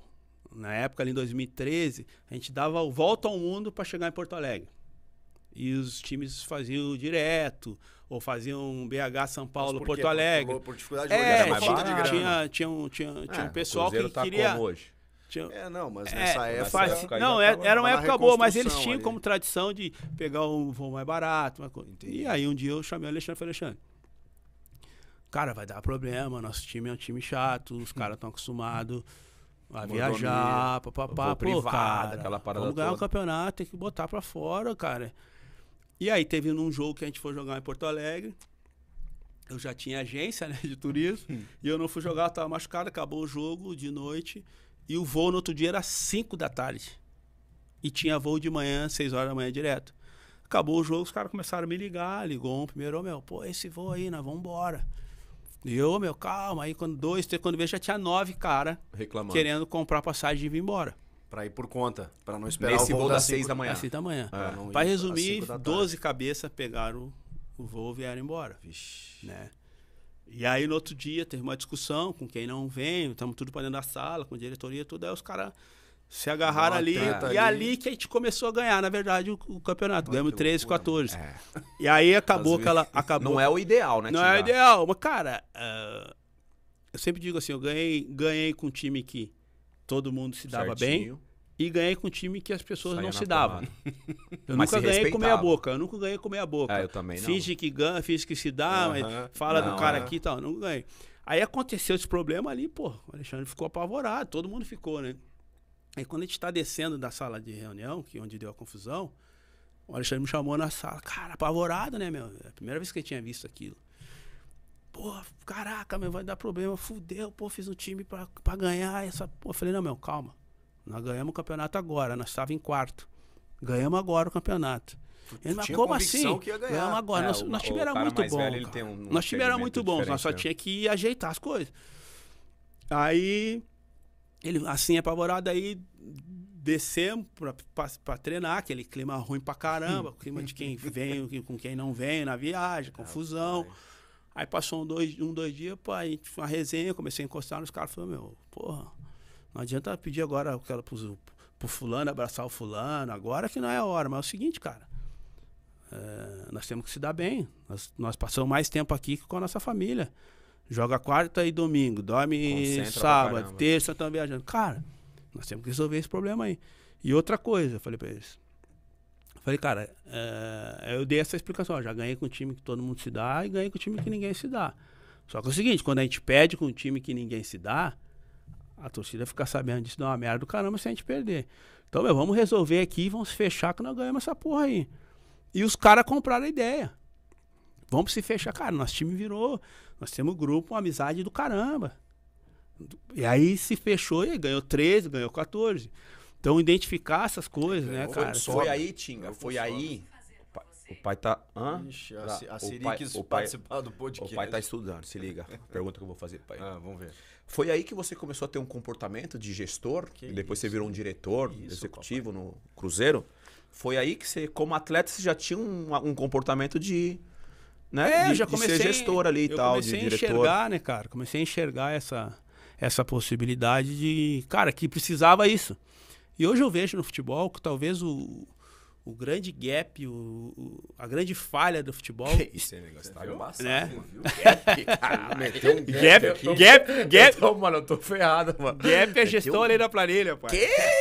Sim, papai, meteu um gap.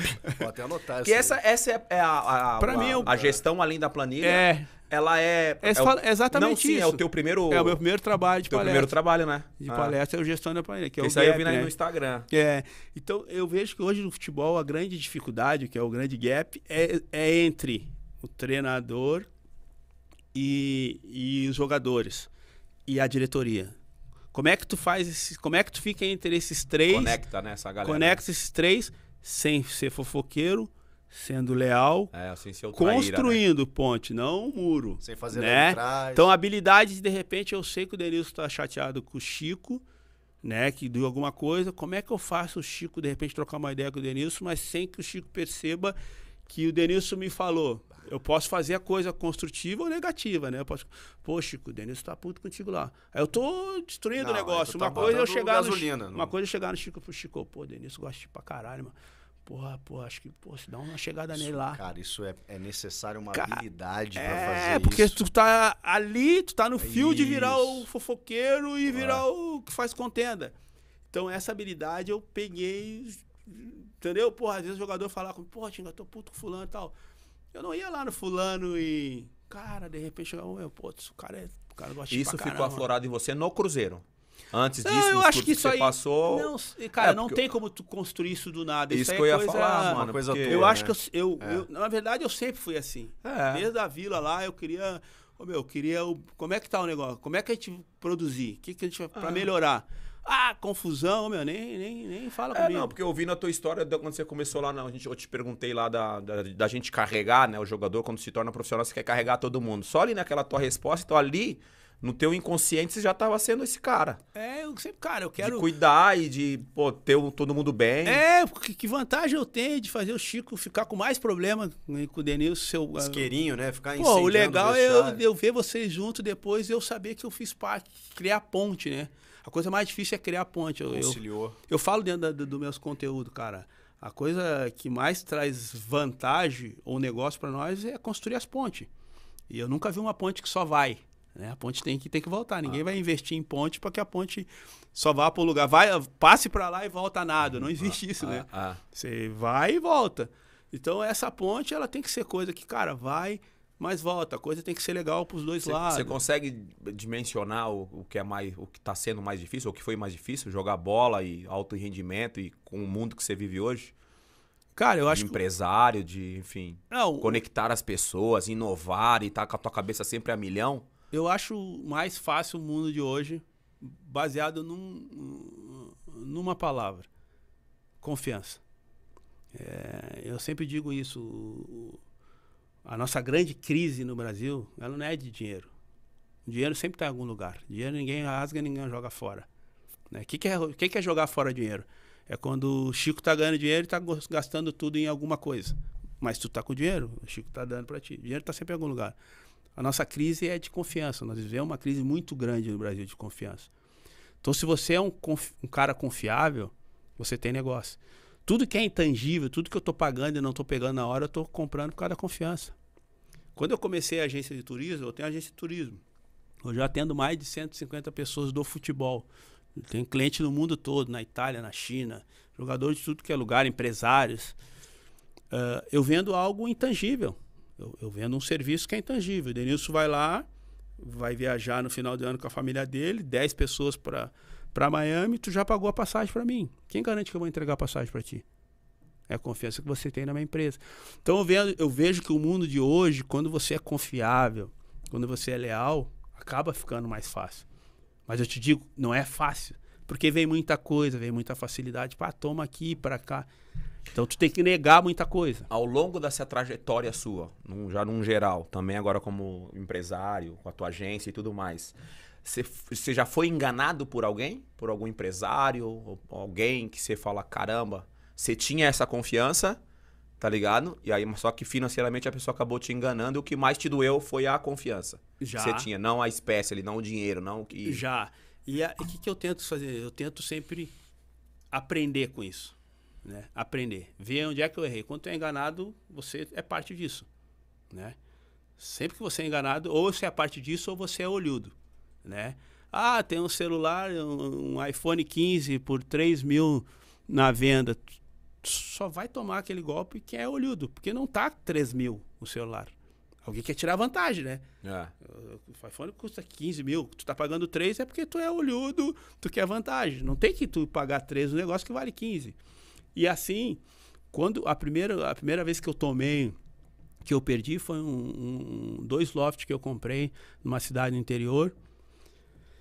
E onde é que eu aprendi ali? Baseado no conhecimento. O cara me deu uma ideia, ó, Tinga, tem esse loft, vai pagar assim e nós vamos ganhar dá 1.5 por mês. Me trouxeram esse negócio. Eu não aprofundei o negócio, não fui entender, não fui buscar o conhecimento. Fui na confiança, o negócio não aconteceu. Era pouco dinheiro na época, mas nada é pouco quando Quem vem do teu era um trabalho. parceiro seu de, É. de confiança. E ali eu podia colocar a culpa no parceiro, colocar a culpa no cara. Ali eu trouxe pra mim. Quem errou naquilo? Quem errou fui eu. De não buscar conhecer o produto. De não buscar conhecer a pessoa a fundo. Você não ficou nem puto com o cara? Não, fiquei, mas eu tentei, briguei tudo, mas cara, eu tenho que trazer pra mim, cara, por que que eu sou- por que que deu errado? Porque eu não conhecia o produto, eu não conhecia o cara. Hoje, quando eu vou fazer qualquer negócio, eu falo pro cara, cara, eu vou sair daqui. Tu pode fazer isso comigo também, eu falo pro cara. Vou sair daqui, eu vou ligar para X pessoas, que eu conheço todo mundo aqui no Rio Grande do Sul, vou ligar para fulano, fulano, vou perguntar de ti, vou cavar até o final o que, que é esse negócio. E tu pode fazer isso com a minha vida também. Pergunta quem sou eu, aplica. E eu nunca mais tive É porque problema. você confiava.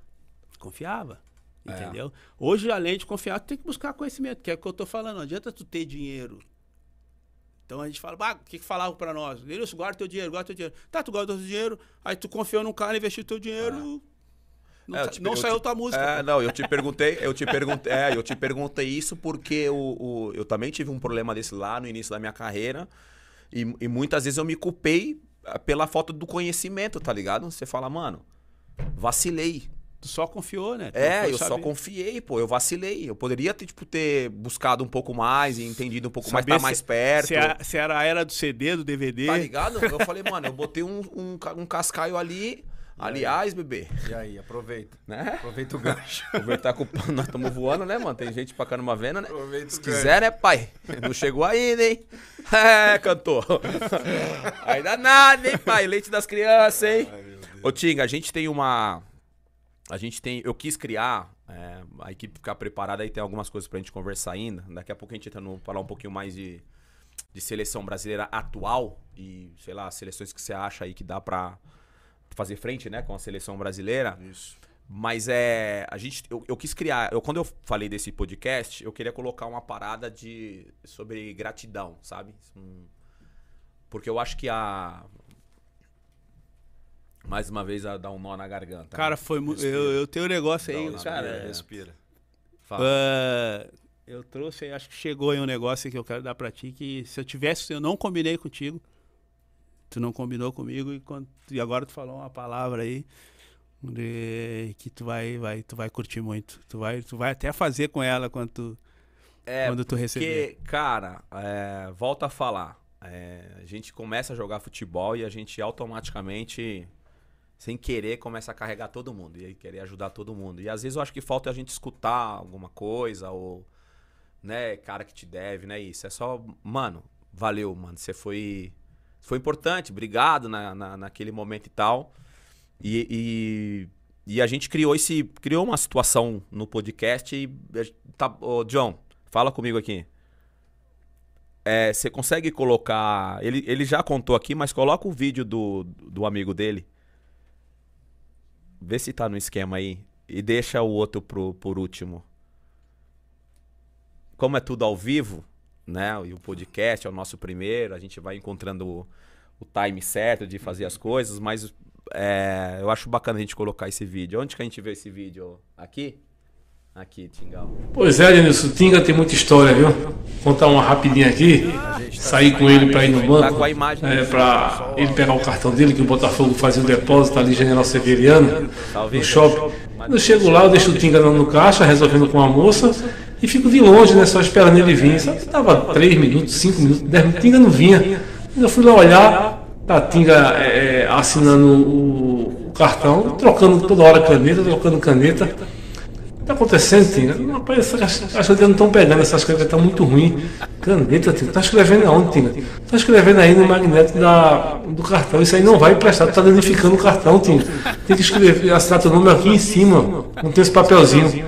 Ele, eita Paraíba, quebrei, viu? Fiz besteira. Digo, pois é, pega a caneta e escreva agora pra gente ir embora, treinar, vamos embora.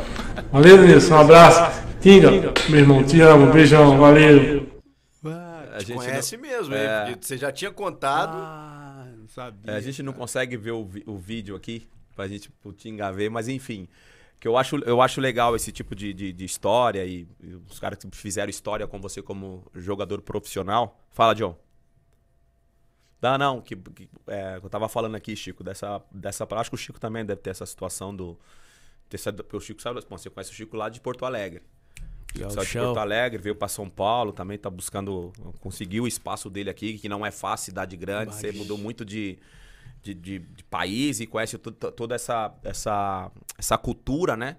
E a gente tava conversando ali antes da gente entrar no ar e você começou a contar algumas histórias da, da Alemanha, que foi na Alemanha que você Você falou sobre disciplina na Alemanha, e aí eu queria te perguntar, você também passou pelo Japão, e no Japão também, o, o japonês tem essa também, né? De ser regrado, de ser disciplinado, mas foi na Alemanha que você falou, mano, que loucura isso, né? De ter essa disciplina lá na Alemanha, ter essa visão, a visão da disciplina lá na Alemanha.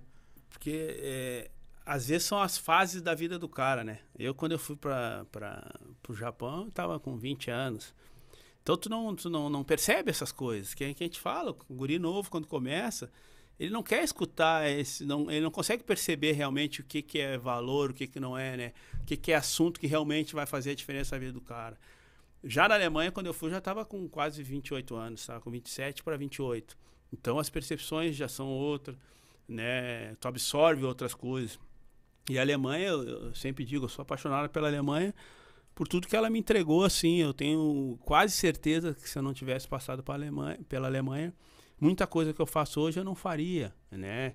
De como eu pensei a minha carreira, de ter a disciplina, de entregar, né? A Alemanha, ela, ela foi construindo na minha vida muita coisa com, com, com, com alguns sinais, né? Eu tive, muito, eu tive alguns problemas de multas, né? Eu tive é, eu tomava muita advertência quando eu vinha para o Brasil, deixava a luz ligada dentro de casa.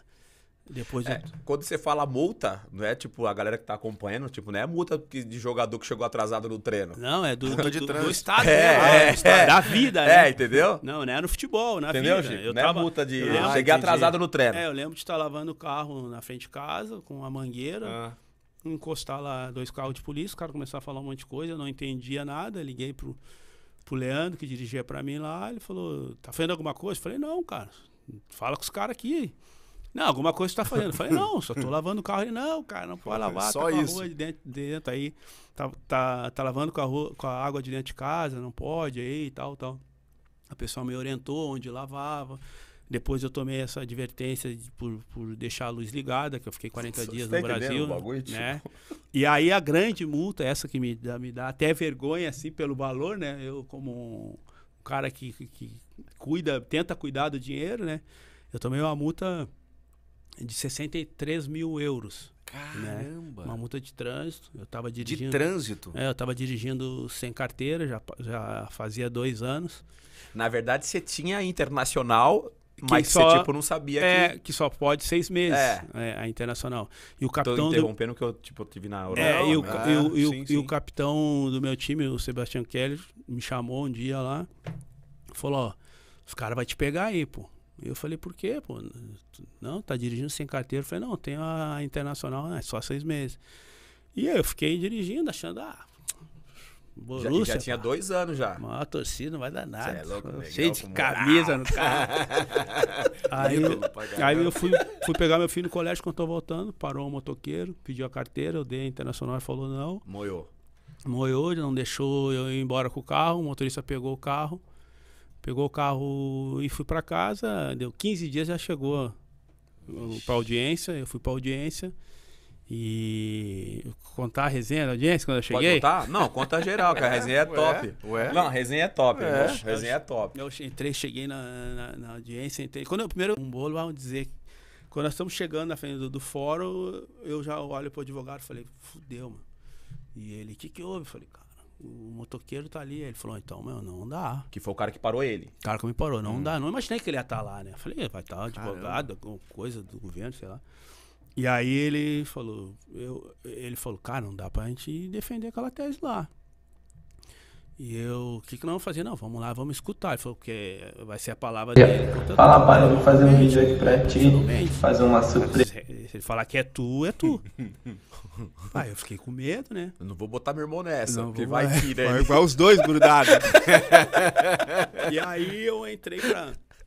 Entrei pra dentro. Quando eu entrei assim, tava o juiz assim com umas três camisetas do Borussia, aquele amarelão na frente, assim, eu falei, vixe, acho que É nosso. é nosso. É nosso. Aí ele falou, ah, escreve, ah, faz uma assinatura aqui pros meus filhos aqui. Ah, é? O juiz- Ah, o juiz qual é o nome? Ah, Joana. Eu, ah, te amo, Joana. Tô um grandão, tô grandão. Joana, é nóis. Tamo junto, é nóis. Fala, eu vou fazer um vídeo aqui pra ti, fazer uma surpresa. Aí, Paca, Aí ele já escrevi tudo. Falei, vai, vamos agradar o homem que pá. Tranquilo, tranquilo. Quando vi, ele já pegou a camiseta, jogou pro lado e já bateu, já ligou o modo alemão, já, já era. Acabou, Já né? passou. Já não tem sorriso, não tem nada. E aí começaram a falar, e começou numa linguagem ali mais técnica do, de, né, de advogado, de juiz, aquelas coisas. Não estava entendendo muito quando veio, eu só, só escutei é, Zaxxon eu falei, ah, 6 mil e pouco, na minha cabeça era 6 mil. Eu falei para advogado, bora, fecha, fecha. Que era multa e tal, tal. Aí desconto ali por causa dos meus dois filhos e tal. Aí fechei, falei, ok, pai. Apertei a mão todo mundo ali, O embora. advogado tentou te dar um toque ainda, né? É, Tipo, ele tentou me advogado explicar, tu vai mesmo, assim. É vamos- isso mesmo? É. Qual- como é que era a pronúncia em alemão? O valor? Zack Jackson Drive. Aí Jackson Drive. Só que era Dex Drive. Jackson Thousand. E eu cheguei Ah, um esqueceu Thousand- o Thousand ali no Mano, meio ali. Thousand se... Thousand Não, mudou tudo. moeu. Mudou tudo. Aí, cara. aí quando eu entrei dentro do carro, fomos embora, e o Leandro que trabalhava comigo falou, ô patrão, pô, s- caraca, mano, você fechou direto assim. Eu falei, não, meu, tá louco? Vou incomodar aí, Pô, empresa. seis mil, pô. tá louco? Tá louco? Seis milzinho. Sei, o euro tá quatro só, pai. Tá, tá bom. Ele, Não, meu, é 63 mil euros. Eu falei, caraca, mano. Eu olhei pro advogado, já queria brigar com ele já. Advogado, por que você não falou? Não, eu te falei, pô, e tal. Aí eu, caraca, mano. Falei, puta, Dá pra comecei a fazer conta do. Não dá pra parcelar. Cara, e 30 dias já tava lá, não é resenha pra. Tá, é, né? A Europa é outra parada, Aí já mano. chegou, eu, pá, brabo, queria ir embora, não sabia. se- Pode ir embora, só que nunca mais tu vai entrar aí né, no país. Quanto- Aí eu paguei, e aí depois eu fui entender que era um percentual do, do que eu ganhava no ano, entendeu? Que são essas coisas que realmente traz justiça, né? Que eu, que eu tava eh, comentando, né? Se todos nós, né, Tem passar, uma taxação passaram, de, de, de, é, rendas passar- mais altas. Isso que assim. acontece no Brasil, né? Se todo mundo passar junto no, no, no sinal vermelho, né? Que for uma, uma, uma infração, infração. crime, né? Que acho que estava mais ou menos nisso. Todo mundo vai tomar a mesma multa de 300 reais, só que teve- talvez 300 reais para um é o salário todo, para outros não é nada, para outros educa, para outros não reeduca. Então são essas coisas que a Alemanha tenta fazer, né? Além de, pô, por que, que eles reclamam de o cara deixar a luz ligada? Porque há menos de 100 anos atrás não tinha luz. O país estava devastado. Não tinha água. né? A Alemanha passou a última guerra. Se tu for lá hoje na Alemanha, eu desafio tu ver um país melhor que a Alemanha hoje, em termos de estrutura, condição, educação, Eles colégio da coletividade, público. assim, né? Entendeu? Talvez essa é a nossa grande dificuldade no Claro, tu Brasil. deixar a luz acesa na tua casa, tu tá gastando energia de não todo é só mundo. tu, né? exato, entendeu? A água a gente, água a gente tem, tem muita dificuldade aqui porque a gente é um país rico. É, tem, gente tem é muita rico. abundância aqui de E tudo. quando a gente fica de bota fora, que é o que eu estava falando, nós começamos a falar dos filhos, que é mais difícil educar um filho na sobra do que na falta. É. Né? Se nós tivesse falta, nós íamos, cara, guarda a luz aqui, Racionamento come aqui, aqui, entendeu? ali, bababá. Nós aqui, cara, acontece, acontece o que acontece, cara, mete a mão, a gente vem... E aí, quando a gente entra mato adentro aqui, a gente come uma fruta e toma água se a gente quiser. É. A gente não passa fome se a gente quiser. Entra, mata. Lá não tem natureza. Os caras produzem. Então o cara tem que cuidar de uma luz, cuidar de uma água.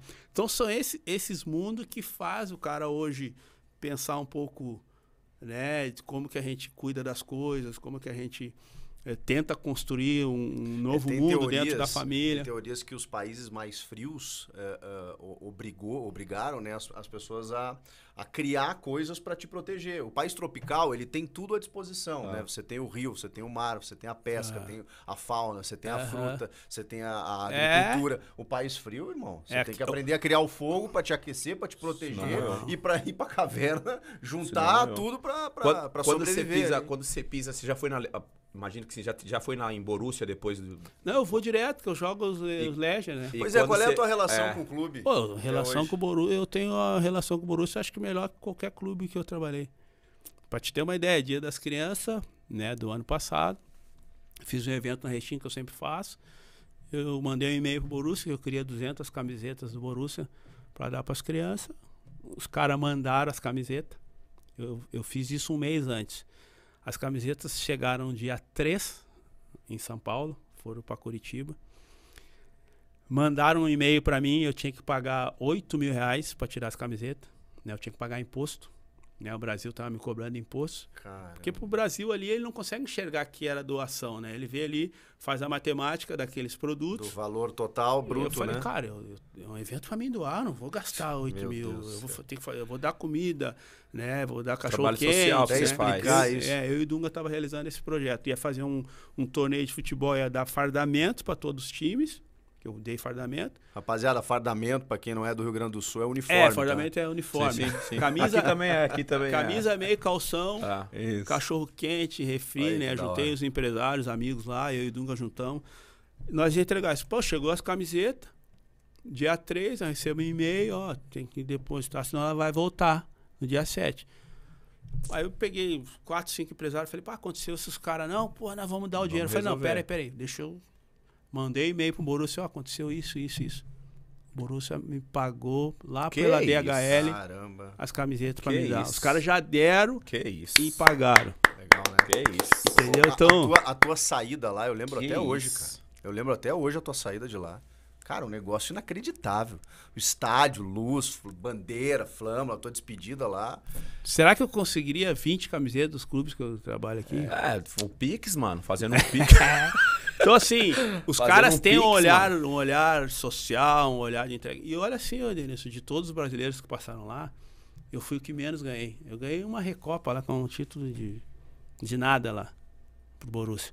Só que a maneira que eu que eu interagi com o clube, os quatro anos, o jeito que eu vivi lá, eu aprendi muito com o Dedê, que tinha 14 anos de clube. Né? Eu colei Grande nele, Dedê, né? Joguei com ele. É, eu colei Grande nele Dedê. e ele é praticamente alemão.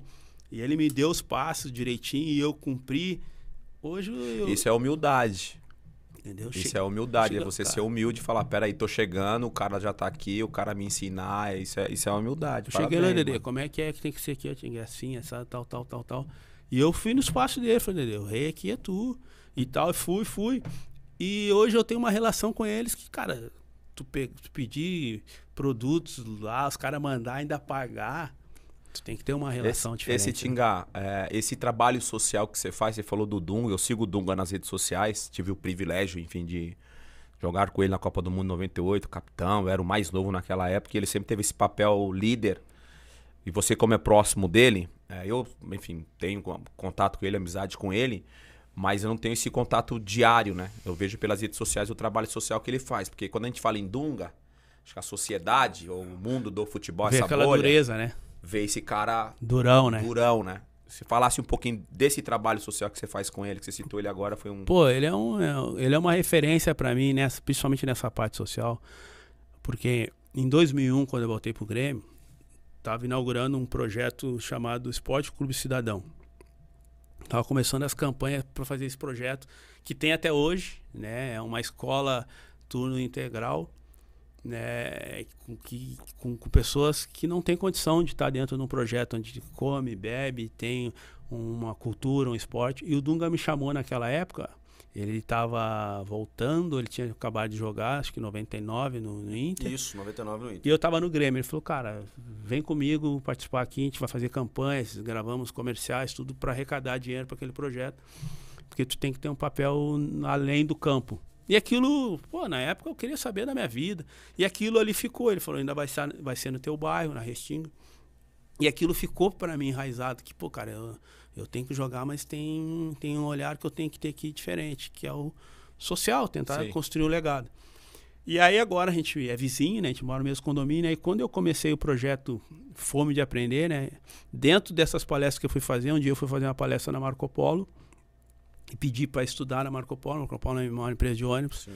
Eu queria entender como é que chegava aquele monte de caminhão ch- cheio de barra de ferro e saía no final um ônibus de luxo. Né? Então, participei de todo esse processo, conheci todo esse processo. E no final do processo, eu falei, cara, eu, queria, eu tenho um sonho de ter um restaurante popular. Eu queria servir 100 almoços por dia para morador de rua. Esse sempre foi um sonho meu. Ah, mas se eu não vou comprar uma casa, não vou alocar, não, não quero me incomodar, eu quero servir, não quero me incomodar. Vocês conseguem fazer um ônibus, uma cozinha dentro de um ônibus e, e junto a ela eu queria que botasse mil livros, porque eu acredito muito na leitura. Sim. E eles, pô, abraçaram o projeto, eu comprei o ônibus e a gente fez o projeto e deu o acaso, o projeto era para me entre- entregar dezembro de 2019. E nós estamos em 22, pandemia dois anos. E a gente começou, atrasou, começamos em janeiro. E março, pandemia. E nós já com o projeto pronto, servindo.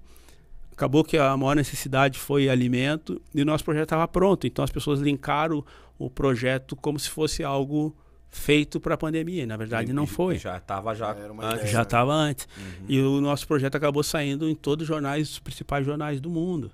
Né? Tanto que a gente depois teve uma, uma ajuda da Gisele Bint, do fundo dela. O próprio Tite, treinador da seleção, é parceiro. Né? O, o Milton Neves ajudou nós Grande, lá. legal, então, assim, a gente, toda hora a gente tem ajuda, porque o projeto era para ser um, um ano e a gente já está indo para o terceiro ano. Projeto privado, não tem nada de governo. A gente criou uma plataforma né, que nem eu que sou o dono do projeto consigo mexer lá nas coisas, que é aquela relação da confiança que a gente fala. Sim. E o Dunga é esse parceiro, aí eu chamei o Dunga na época, em gratidão, ah, lá no início, nos anos 2000, ele me mostrar esse caminho. Um dia eu passei na frente da casa dele e tava ali, ah, Dunga, eu tô com o ônibus lá e tal, tal. E ele começou e logo ele construiu a seleção do bem. Hoje eu duvido que alguém faça mais trabalho social hoje do que o Dunga e o Cafu. Acho que é os dois que têm feito os, os maiores Ah, trabalhos aí, né? o Cafu aqui. O Cafu também tá fazendo. Então, os dois, que é legal, são duas referências, Duas né? referências. Que é a coisa que a gente. Né? Não é só o futebol, né? Os dois foram capitães, foram levantaram taças mundiais e hoje estão dando um exemplo do caramba. Não é, não é à toa, né? Que eles tiveram como jogador de futebol aquela liderança. É, o braço, e, né? E, Não é felizmente a conquista, né? Eles foram privilegiados em levantar É, ali é pra poucos, né, né, esse, esse troféu. Eu, você falou do Dunga, que você é próximo dele, e o do Cafu eu sou muito próximo. Eu ia citar, infelizmente você citou, que é bom, né? Porque o Cafu hoje é uma. Ele sempre foi uma referência. Eu vou- ele vai estar sentado aí com certeza, o Dunga também. Vai estar sentado aí para contar um pouco dessa, dessa trajetória, falando. Fala, Chico, pode Não, falar. não, pode- não pode porque eu concluir. falando de, de dois capitães Isso. É, da, da seleção brasileira, onde eu tive o privilégio. É, um privilegiado também, bebê. Joguei com os É, dois, hein? papai. Viu só? Não Eu queria, tinha como não apre- não aprender Cara, alguma coisa, né? Cara, é privilégio ter jogado com eu os queria dois. saber do Tinga que se, se você acha que o, o próximo capitão que vai levantar a, a Copa do Mundo esse ano vai ser brasileiro. Só, só pode ser pra nós, né? Sempre, se Não, bem que deve não. ter brasileiro outra Não, seleção não, não, eu, também, que- né? eu quero saber, você entendeu a pergunta, eu quero saber se o capitão que vai levantar a Copa do Mundo no Catar vai ser um brasileiro. Cara, eu, eu, eu tô gostando do que eu tô vendo. Né? A gente tem uma exigência eh, assim. Você trabalhou com o Tite, né? Você, é, você pode falar. É, não é só. Não é porque o treinador não vai jogar, né? A gente dá uma, uma- uma importância. Ah, é, É, você- o treinador já se- tirou é, isso, tá entendeu? certo. O torcedor, se. O, o treinador, se ele não atrapalhar, ele já começa com 50%, né? Só não atrapalha. É, pô, Ju, se o cavalo for bom, só quem não atrapalhar o cavalo Só não já, atrapalhar. já tem as 50% de ganhar.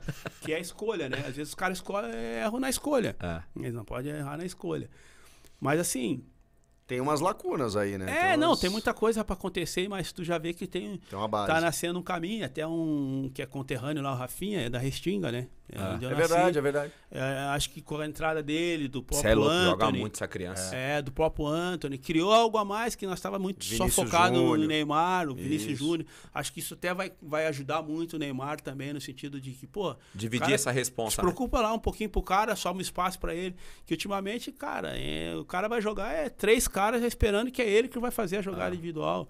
Não é fácil, né? Então, como eu falei, vocês ganharam o Penta, porque assim, o cara olhava pro Ronaldo escapava o Rivaldo. É. Aí eu olhava pro Ronaldo e o Rivaldo escapava o Ronaldinho. Ah. E de repente entrava tudo, de repente tinha o Kaká pra entrar, entrava o Edilson.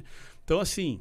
Rapaz, o time era bom. É, 2002, entendeu? né? Como é que tu vai mobilizar quatro caras pra marcar o Ronaldo, o Ronaldinho Gaúcho e o Rivaldo? Tu já vai perder, os quatro são da defesa. Vai sobrar um espacinho pra um lateral, Roberto Carlos. Ah.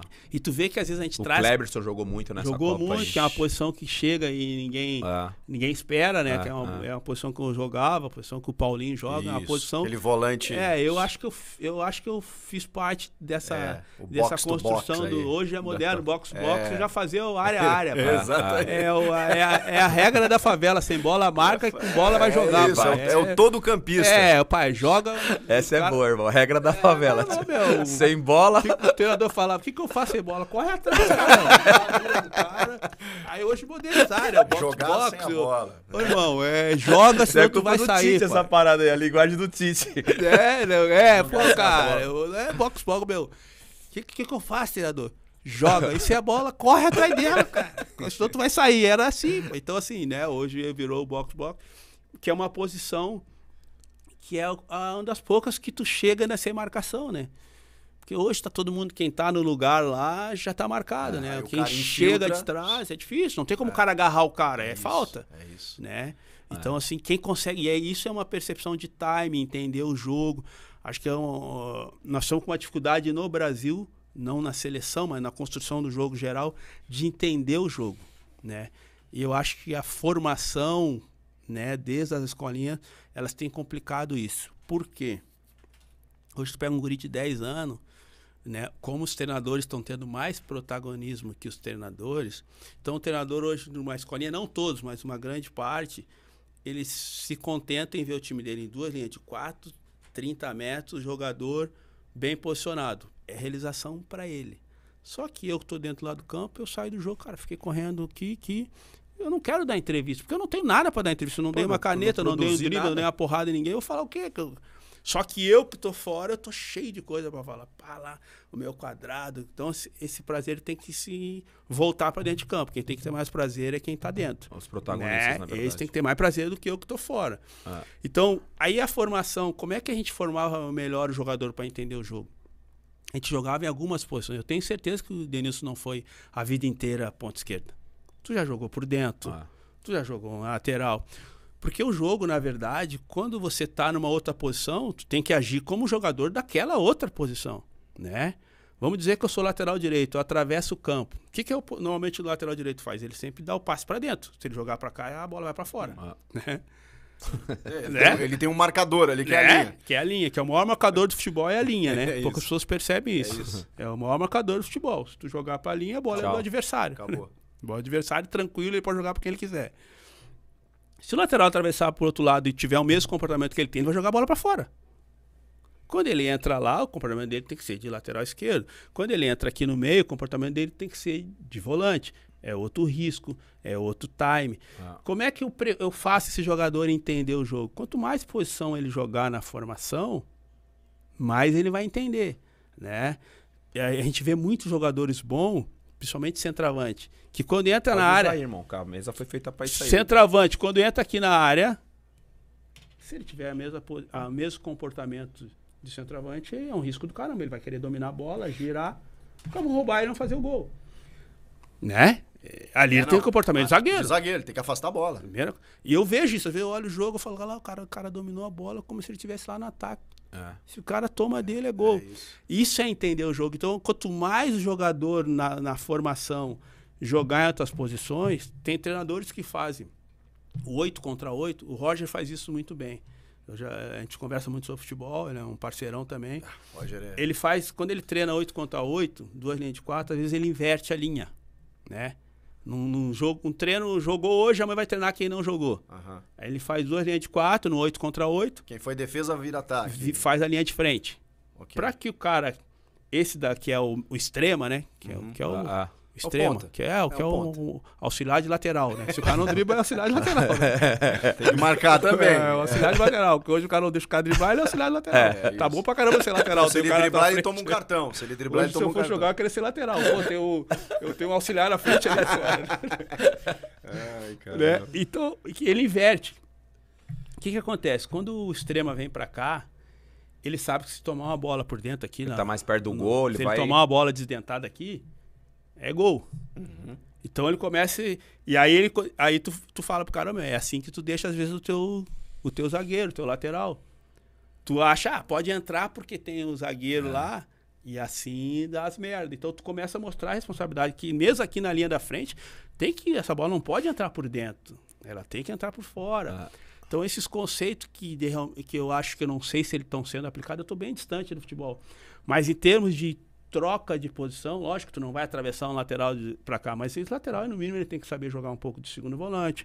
Porque quando a bola tá do outro lado, ele fecha para cá. Ah. Ele tem que saber um comportamento de ponta. Ele tem que saber um pouquinho do- de meia, né? Pô, Daniel Alves, por que, que ele é um fenômeno lateral? Porque ele sabe jogar qualquer posição. Ele, ele falou, ele deu, uma, ele deu uma declaração recentemente. A gente tem uma probabilidade, não tem, Chico?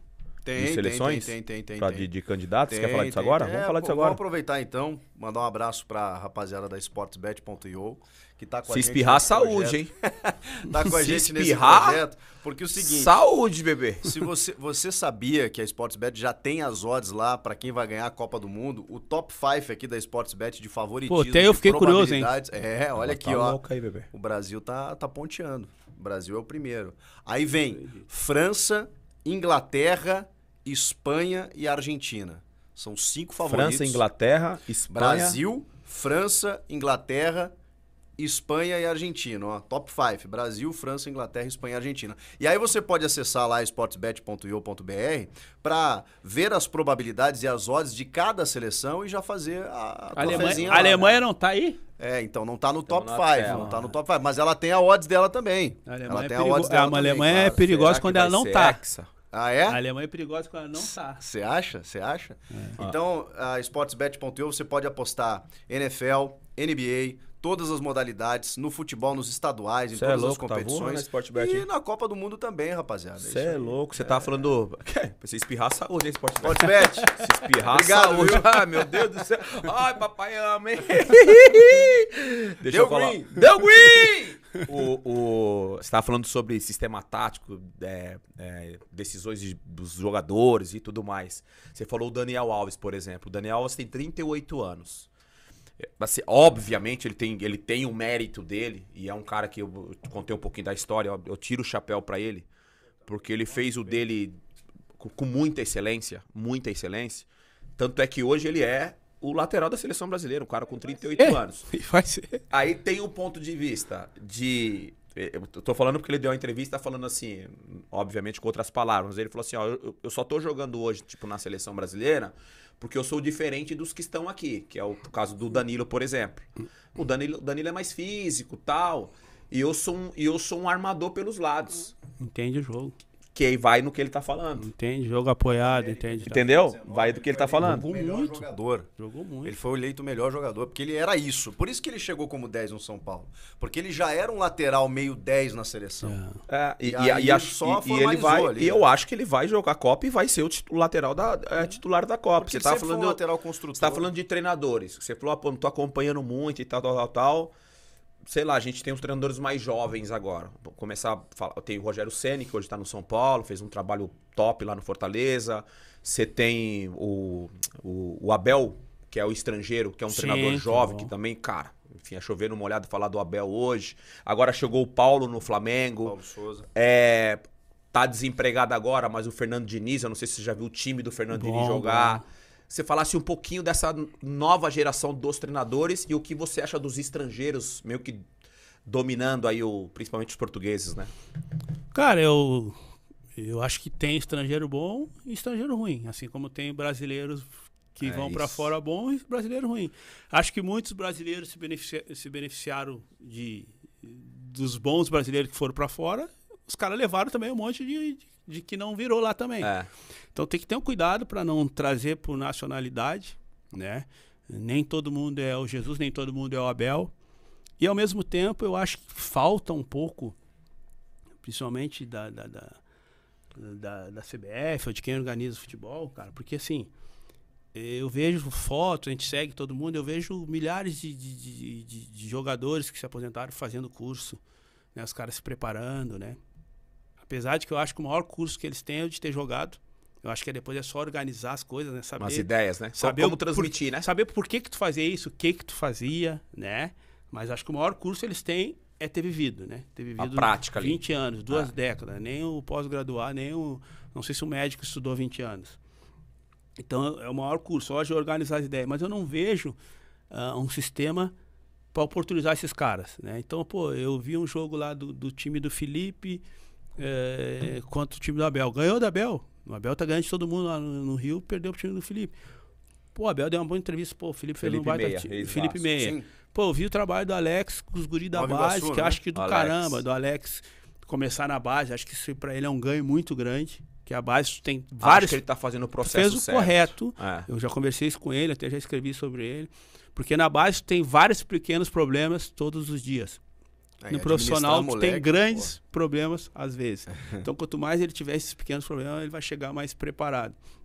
Ah, eu acho que falta, então, porque não adianta, cara, a gente tá com um monte de cara lá, talvez gastando o que não tem, né? Os caras estão gastando, o cara já se aposentou, não joga mais, gastando para fazer o curso lá. E eu não vejo um sistema para oportunizar esses caras. Hoje eu vejo né, a, a comunicação né, pedindo com uma facilidade os estrangeiros. Eu acho que tem que também ter essa, essa mudança de alguma forma. Mas por que, que a gente não faz esse mesmo engajamento para pedir que, cara, eu quero ver o, o Felipe no time, eu quero ver o Alec no time, eu quero ver os caras que estão lá no curso, lá no... Pra gente ver, porque não precisa, essa mudança não precisa vir só de fora. Porque de fora também vai vir coisa que não. Oportunizar, né? Você dá oportunidade pros caras Entendeu? que estão Os caras tão Formar, formar treinadores Tem aqui, muita né? gente boa, cara. Tem mais de mil treinadores formados. Esses caras vão trabalhar onde, cara? Se o sistema continua Mas, o mesmo. tu- eu vou te provocar. Tu, tu não acha que a gente demorou pra Mano, eu fazer lembrei isso? de uma resenha aqui pique. É? Você lembrou? Se prepara, ninguém. A, a gente não demorou pra fazer isso, porque Portugal tem academia de técnico desde 70 e picos lá, a Argentina também forma treinador que vai pra lá, e a gente agora tá fazendo isso, com a CBF Academy, com Ah. curso, com esses caras tipo tu, que saem do, do, do, é, do campo e começam a, não, vamos aqui, vamos estruturar. A gente não tá muito defasado, isso também não é, não é consequência disso? Não, é, na verdade, nós mesmos né, não escrevemos as coisas. Né? Nós não é escrevemos. isso, não tem registro, nós não, não demos tem... nome às coisas. É isso isso, é, é até isso. chovendo molhado, várias pessoas já falaram Lá os isso. caras têm método, eles têm ah, p- é, publi- publicações, eles têm É, porque livros. com certeza, cara, nós temos hoje dentro do Brasil, entre os 10 treinadores que mais ganharam no mundo, um é o Filipão. É, com certeza. O Filipão, se eu não me engano, é o sexto treinador que mais É um conquistou história, um dos maiores títulos da no mundo. Felipe, é embaçado. Entendeu? Esse cara tem coisa. Né? Pra o passar, Abel tem né, coisa, pra- o Murici tem coisa. não é Claro, assim, ah, claro. não. Os caras os cara ganharam tudo que os caras vieram. É o Cuca isso. agora, esse ano, um, pra mim, o melhor treinador do Brasil foi o Cuca. A gente não dá esse valor. Por que, que a gente não dá esse valor?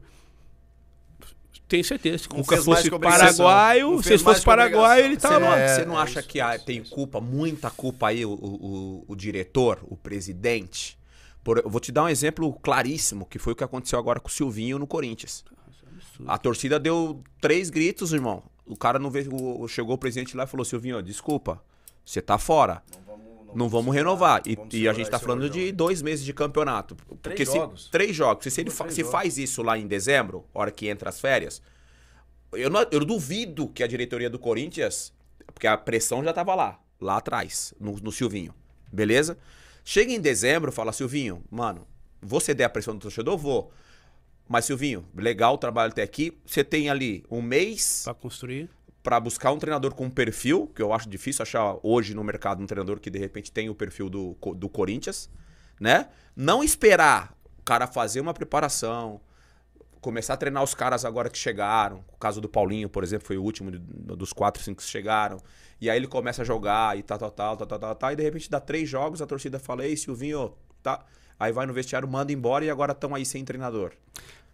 A, a gestão, no que eu quero dizer, não tem muita culpa, não tem convicção.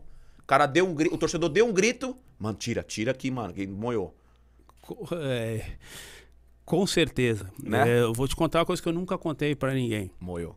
Pera, pera, pera, música aqui. tô zoando, tô zoando. quando, eu, quando eu trabalhei no Cruzeiro, né, de gestor de futebol, né, né, se as pessoas buscarem aí, no primeiro semestre, a gente perdeu o estadual, o treinador era humano, a gente perdeu o estadual pro Roger no Atlético. E na outra semana a gente foi jogar, com, se eu não me engano, com o oitavo colocado do Paraguai pela Sul-Americana, a gente perdeu nos pênaltis, saímos fora do Sul-Americano. Então tu imagina, primeiro semestre, tu perde o estadual e perde pra um clube que eu nem lembro o nome, Paraguai. Pressão monstra. Nossa, o mano tem que ir embora. O mano tem que ir embora, o mano tem que ir embora. E o, o presidente me chamou lá.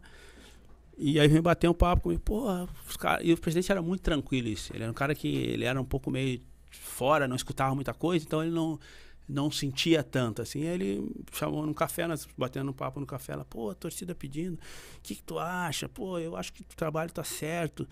Ele queria um apoio para eu falei, presidente, eu nem pensei em outra coisa. E eu já vou te dizer, quando eu, quando eu resolvi é, vir para esse cargo, me experimentar, que eu fui para experimentar. Depois eu decidi se ia continuar ou não. Dei a sorte de, no primeiro ano de ser campeão da Copa do Brasil, depois eu não quis ficar mais. Decisão sua. Decisão minha, né? Ah, eu falei, quando eu vim para esse cargo, eu falei que eu queria ser diferente. Eu tinha na minha cabeça que eu ia ser diferente. E a única maneira de eu ser diferente no futebol brasileiro, nessa função de diri- dirigente, não era ganhar, porque todo mundo já ganhou, todo mundo já perdeu, né? Todo os diretores já foram campeão com o Brasil, Libertadores, Cruzeiro já ganhou quase tudo. Não era ganhar. A, un- a diferença era eu. eh, eu tinha na minha cabeça que eu ia apertar a mão do treinador no dia 6 de janeiro, que aconteceu, e queria apertar a mão desse treinador em dezembro, no final do ano. Se isso não acontecesse, eu não seria diferente. Então, se caso tu estiver pensando nisso, eu tô saindo. Eu saio com ele. Eu tô saindo. Isso era 17 Isso em 17. Mano, continuou, ganhou 17 e ganhou e 18 ganhou 18. Né? Nunca falei isso, o presidente sabe disso, e quem tá lá no clube sabe disso, os jogadores Gilvan? sabiam disso, os jogadores sabem disso, porque os jogadores sabiam da, da época, mano, com certeza não sabe disso. Eu queria ser diferente, e eu fui diferente no meu ano. Então, assim, por que, que eu não trabalho no futebol hoje? Primeiro que eu tenho um monte de coisa que, que eu tenho que fazer e eu, e eu não sei se eu seria legal futebol, porque se eu estivesse no clube, eu ia... Acertamos que é esse, confiamos que é esse, entrevistamos que é esse. Não importa a gritaria Meu. lá fora. Medo. Hoje os caras estão com medo de rede social, mano. Corinthians eu não sei como é que é, mas a maioria tá mandando embora por causa de rede social. Rede social tem guri de 11 anos falando que não que é o cara. Tem pessoas que não, nem são do clube falando que não querem o cara. Entendeu? Eu, nós somos do tempo que o cara pegava o cara na esquina ali. Hoje, pô, se a pressão na rede social tá bom demais, tá longe, não vai chegar perto, né, pai? Então, assim, é verdade. é, eu concordo contigo. Muito das coisas que acontecem, porque as pessoas que estão nessa posição né, não querem entrar no mérito. Às vezes o cara é o único trabalho do cara, às vezes o cara não sabe se vai se reco- re- recolocar no mercado, questão financeira, não, né? Então, às vezes o cara não vai dizer, "Ô, meu, eu não eu vou sair fora junto. Mas onde tiver essa firmeza, eu tenho certeza que treinadores vão querer trabalhar no lugar onde se tiver. Né? Aconteceu isso no Corinthians com o Tite. É, é- Né? Quando o Santos Sim, segurou, sim. os caras tornaram campeão de tudo aí. É, é porque eu acho que falta convicção, tá ligado? Do, É. do, do presidente da diretoria de falar, "Ah, peraí, tá? A gente tá passando. Todo mundo vai oscilar Claro. durante um campeonato. Ok, a torcida quer ver seu time ganhando. A torcida é isso, a torcida é soberana e tá tudo ok. Mas internamente os caras têm que ter convicção e Mas tem acreditar, mudanças sabe, que são Chico? positivas. Assim. É que o Chico não é, corintiano, uma tá ligado? Que a Não, mulher não, não. dele é corintiana, aí fica metendo Isso é pressão verdade. nele. Isso também é verdade. É que na Mas- verdade Tá a ligado? gente nunca vai saber o que é A positivo. Mila é o que corintiana, a Mila tá assistindo, a Mila tá falando, dois- Chico, fala do Em Corinthians. tu 2010, em 2010, o Inter foi campeão mudando de técnico. Eu- Mas a gente nunca saberia se não seria. É, não saberia. Entendeu? Não tem como então, saber. assim, ó. Mas ah, o time do Fossati estava com problemas, um aí teve aquela nego? pausa. Quero, veio. Arruma um café pro convidado Eu aí. quero. O convidado veio o tá a Celso Rotti e ganhou. Um- Naqueles dois café. jogos. É. Naqueles dois jogos. que, que, que, que eu, que, que eu penso assim, favor, cara? não você que você tá Ah, no. Brasil tá até difícil de saber quem é bom e quem é ruim. Na parte de É, treinadores. gente não tem tempo e de avaliar, diretor. né? Não Não, tem não é só avaliar. por não ter tempo, porque o mesmo cara que é mandado embora lá do, do Grêmio ou do Inter, ele chega lá no Cruzeiro e, pode, e é campeão. Ele é o ruim que foi mandado embora do Grêmio ou ele é o bom que foi campeão? É. Eu, sinceramente, eu não sei quem é diretor bom e quem é treinador bom no Brasil. Eu sei os que é bons que tem assim, ó, Ó, décadas de vou te dar- trabalho. O Renato, o Tite, o Abel, o Muricy. Não, o Renato agora parece que é o pior técnico de todos os tempos. aí. Eu sei Parece que esses caras são bons, porque esses caras foram em vários lugares. O- o- Mas tem alguns que eu não sei, porque o cara que é mandado embora do time que estava em último, ele pega no meio do caminho o time e ganha. O diretor que é mandado embora do clube, ele pega no meio do caminho e ganha. Então ele é o ruim que foi mandado embora ou é o bom? Então eu não consigo identificar quem é, bom e quem é ruim no Brasil, O- nessas o- áreas aí. Você jogou, você é um dos poucos, eu acho, não pode falar isso não, um dos poucos jogadores que jogou num lugar que, pô, uma rivalidade gigantesca. Eu, falo- eu tiro um pouco de. Eu não joguei, mas assim, é, eu- na época, quando eu dava entrevista lá na Espanha, lá em Sevilha, eu falava, meu, são, lá no Brasil tem, lá no Sul, é, Grêmio Internacional, porque lá em Sevilha era o Betis e o é, Sevilha. pau, né? né? Pau, né? O bicho pegava, tipo, eu cruzava a cidade pra um lado, o cara É. falou, mano, você não pode jantar aqui não, não pode jantar aqui não, porque. Não, aqui é do sevilista, parte do sevilista, tal, tal, tal. Já conhece E eu fui entendendo, né, os Tá lugares. de camisa branca e vermelha. É, tá não, eu co- comprei um carro lá que era vermelho, eu fiquei com o carro É. uma semana, caralho. O presidente falou, você tá louco? Carro vermelho? Eu falei, mano, da hora o carro. Ele falou, você tá louco? Eu tive que vender um carro. Então, assim, eu, eu joguei num lugar que eu tenho essa noção. Você é, você é querido pra caramba jo- jogando nos dois. E você circula, tipo, de boa. Tipo, ninguém. Você falou. Eu tô falando isso porque eu ia comentar isso quando você falou que pegava o busão e andava 100 metros, você ouvia de tudo. Eu não sei se outro cara conseguiria fazer isso, tá ligado? Numa cidade que tem tamanha rivalidade. Dito isso, é, o, o que, que você achou da- das- lá atrás da saída do Abel, por exemplo? Quando chegou ali naquela retinha final ali, quase campeão brasileiro, só que os caras tinham dado a palavra pro, Miguel Ángel Ramírez. pro Miguel Ander Ramírez, que ele disse que ia se divertir. Vamos se divertir. Vou Você dirigir lembra? uma Ferrari. Lembra? Eu vou dirigir uma Ferrari. Vou dirigir uma Ferrari. Que, ca- que cabe nisso que eu tô falando de, de, de tomada de decisão e. Tomada de decisão não, de convicção. É. Não, primeiro que o futebol brasileiro é selva, não tem divertir nunca. Tu ganha Não é? domingo, quarta, se tu perder, até ruim. Quem pensa em se divertir aqui tá, tá no lugar errado. Aqui não tem Não é? diversão. Ainda mais lá, né? É, Mas lá o- é mais arte da dor tu ainda. tu sa- o Tinga sabe, né? Tem, muito, muito, tem muitos mesmo que, que jogaram nos dois, assim, pô, Fábio Rockenbach, Batista Eu lá tenho a atrás. camisa dele do Barcelona. É, então, tem, tem muitos que jogaram nos dois. Mas o Tinga é um caso raro, assim, de campeão nos dois, num espaço curto, assim, e, e ter o respeito dos dois. Isso eu acho, cara, isso eu acho muito raro mesmo. Porque você surge no é Grêmio, muito você é campeão no isso. Grêmio, joga duas vezes no Grêmio, depois joga duas vezes no Inter, campeão no Inter, se declara colorado, inclusive, Sim. né? Porque ali tinha uma dúvida. Até, Isso, até é. 2006 tinha uma dúvida, né? Aí ele, ele assume mesmo que ele é, ele é colorado de coração. E, cara, e não, assim, não- não manchou, não manchou nada com a torcida do Grêmio. Isso é muito raro, cara. É, eu muito aprendi raro. muito com isso, né? Eu tenho a, a plena convicção que hoje e, e sempre é o maior patrimônio do, do Rio Grande do Sul é o Grenal. Não tem nenhuma marca mais forte que o Grenal. Né? Lá ó, é 50 para um lado, 50 para o outro. Não existe essa de eu não sou ninguém. A pessoa pode até dizer assim: ah, eu não gosto de futebol, mas eu era gremista na infância. Ah, eu gosto do Inter, eu gosto do Grêmio. É assim. Então eu tenho essa convicção e tenho isso na pele. Eu, eu vivi dos dois lados. Eu mesmo, quando eu quando eu fiz os três testes no Inter, eu fui reprovado. Quando eu entrei no Grêmio, eu lembro de primeiro Grenal que teve da categoria, eu sou 78, é 77, né? 7-7. Primeiro Grenal que teve da 77, a gente olhando no suplementar, o Inter ganhou do Grêmio, chegou na segunda-feira, saiu uma lista, mandaram meia dúzia embora da 77 e, e o supervisor lá, que era o Juarez Rengo lá, gritando, ah, aqui é assim, perdeu o Grenal, tem que ir embora, bababá. Na base já Aí eu derruba. falei, caraca, mano. É. Já era, se tiver minha mãe com a 10 no Inter, vai tomar um carrinho. Eu falei, eu vou É ficar, Grenal, pai. bebê. Eu vou ficar, eu tenho que ficar aqui dentro para melhorar a geladeira. Então eu entendi muito bem, né, o que que é, o que que era o Grenal, entendo assim de, de, né, eh, de morar num lugar, né? Eu lembro que eu morava num prédio e o porteiro era gremistão.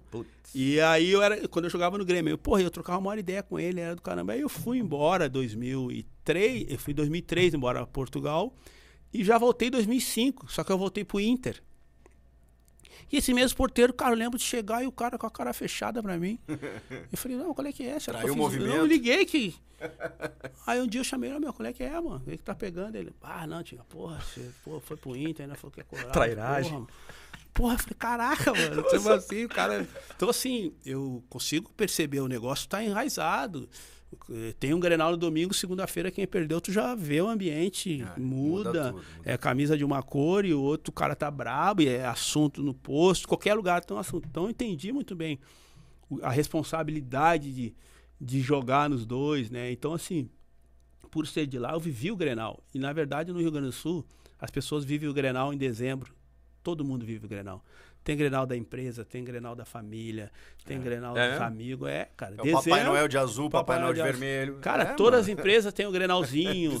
Então, assim, todo mundo vive e joga o Grenal de alguma forma. Então, por ser de lá, eu entendi muito bem.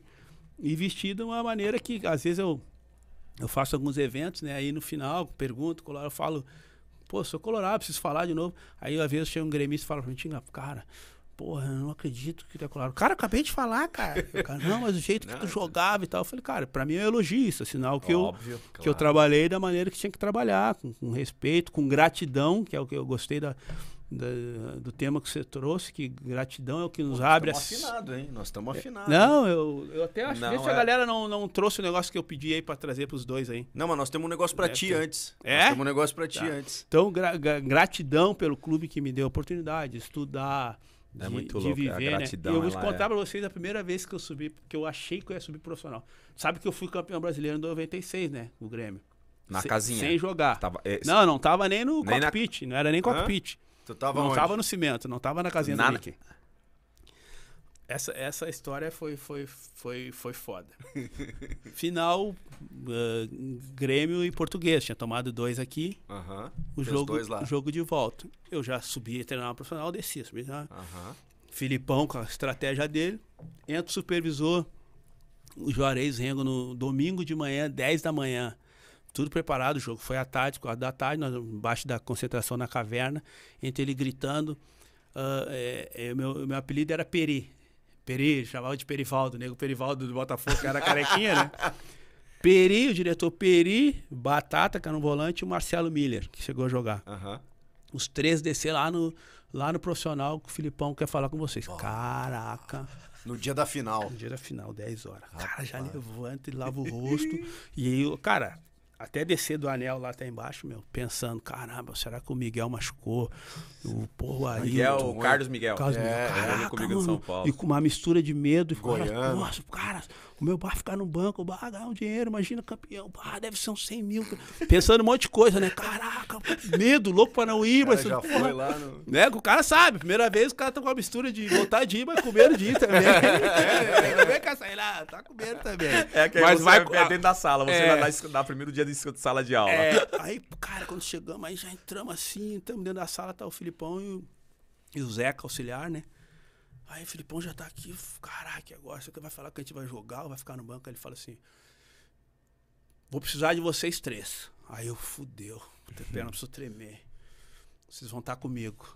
Aí eu, fudeu, caralho, você quer no banco? Me ajeitei na cadeira. aqui. Aí ele meteu. Vou precisar de vocês de gandula. Cara, aí eu já pode. dei aquela mistura de Não fingir pode. que tava triste, mas meio feliz também. Precisar de vocês de gandula. Aí eu, caraca, que viagem é essa, mano? Porque. na- é sério, mano. É sério. Tipo assim, esse, Mas- esse bigode não tá falando não, não, sério. não, tô zoando, tô zoando, Esse rapaz. bigode eu tô não tá falando Você- É, mas eu confesso que com um pouquinho de, de. Porra, melhor que ir pro jogo, né, mano? Imagina, vai e pede. Mas pede a porra aí em casa com o cara. E tava dois contra. Dois conta, pô, vai correr na subida. Aí eu precisava de você jogadora, porque tinha acabado de lançar aquela regra. Lembra que aqui na, na beira tinha um negócio, um negocinho aqui que tu Ah. só podia até ali, né? Que é pra Isso. fora do campo. Dar a instrução e voltar. Aham, área técnica. E o Filipão, tu sabe, é estrategista. Desde lá do hotel do, do- do time dos caras já tinha a coisa preparada lá, né? Já tinha os pessoal andando no, no, Já tinha uns drones no, lá, no, já no tá. hall pra ver se alguém captava, aquelas coisas, sabe como é que ele é? O bicho era estrategista. Pô, pegou jogador pra ser gandula, cara. É, aí ele que. Pô, ele falou: não, vou Essa precisar eu de não conhecia. vocês, que vocês pô, são os mais malandros. Aí é o seguinte: o, aí ele botou: o Marcelo Miller vai ficar atrás do gol do Klemer. Quando chutarem no gol, você vai dar a bola na mão dele. Não atira pra ele, porque ele vai deixar a bola rolar, porque tinha tempo, né, meu? Os caras tinham feito dois. Aham. O Batata vai ficar com uma bola do lado do Candinho. Quando o Candinho for dar instrução pra alguém, tu dá um migué que tá, deixa a bola rolar até ali, vai quicando a bola e escuta o que eu tenho pra falar. possível, que no, olha te isso, juro, mano. cara. Escuta o que eu tenho pra falar no intervalo, eu vou falar contigo. é muito E o ligeiro. Tinguinha, que é o mais balandro aí e tal, vai ficar do meu lado. É, quando eu não puder falar alguma coisa, se for entregar uma bola pro Arce ou pro Rocha, tu dá a instrução lá que eu te mandar. Falei, demorou, pai. Ficou melhor que jogar, né, meu? Mas aí a mesma coisa, os caras vão meter um boné pros negros não ver o cara também, né? O cara fala que é jogador lá na vila e tal, de gandula. Pá, pegou um boné, botamos uma roupa preta, que era da Paquetá na época. Vinha os guris da FEBEM, né? Se misturamos aos guris e ficamos ali. Pô, mano, aí ficamos ali no jogo. Pá, eu lembro uma hora. Pô, porque o Grêmio na época era time de escanteio, né, meu? O escanteio era melhor que o gol, né? E o cara achava que ia ser gol por causa do Jardel, por causa do Paulo Nunes. né? Zé Alcino. É, e na, naquele jogo não jogou o Aí o tinha ido embora, jogou o caras- Celcinho. Escanteio era melhor que o gol. Eu falei, o dia que eu subir, eu vou chutar na perna do cara. Em vez de driblar, eu vou chutar na perna do cara. Aí, cara, eu lembro que teve um escanteio aí, bateram aí, tem uns dois escanteios seguidos, e a torcida fumando aí, cara, tiraram a bola pra lateral. Minha primeira ação que eu tive de, de minha primeira experiência, experiência. Meu, aí eu saí, peguei a bola e fui tocar pista. E tinha um, um degrauzinho, né, na pista, lembra? Sim. E eu fui tocar a bola pro ar, a bola bateu na quina do negócio e Ah. voltou, meu. Aí eu já tô, primeira vaia que eu tomei na, na vida ali. pai voltou e a galera já vai. Eu, ah, eu já catei ela no ar e já dei na mão dele, a galera já é. Aí já cobrou o lateral. E aí no intervalo ele chamou, chamou o, o Batata, conversou, deu a minha instrução. Cara, quando o Ailton fez o segundo gol, cara, eu tava do lado dele, ele me pegou, sai correndo em todo o campo, some, Some com as com as bolas, bolas. manda esses guri embora, tudo, os guri da FEBEM menor, vai nós dando o pique.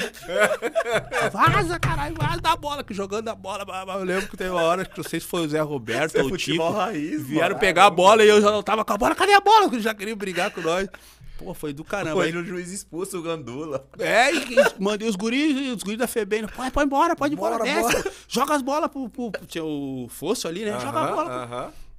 Cara, quando acabou o jogo, era- foi coisa linda, cara. Acabou o jogo, aquela festa. E nós, pô, ganhamos. Estamos no vestiário junto. Não, vocês tinham que ganhar medalha, pô. Aí nós de vestiário, pô, vestiário, sabe como é vestiário de título? É, é, camisa pra caramba no chão, calção, atadura, comida, bebida. Cara, e nós cada um com um saco de lixo, os caras largavam sunga, nós sunga pra dentro do saco, eh, atadura, na época da atadura, banana, A eh, faixinha, pro- a faixinha. proteína, banana, cerveja, viesse, tudo, saco de viesse. lixo, banana com sunga, com meia.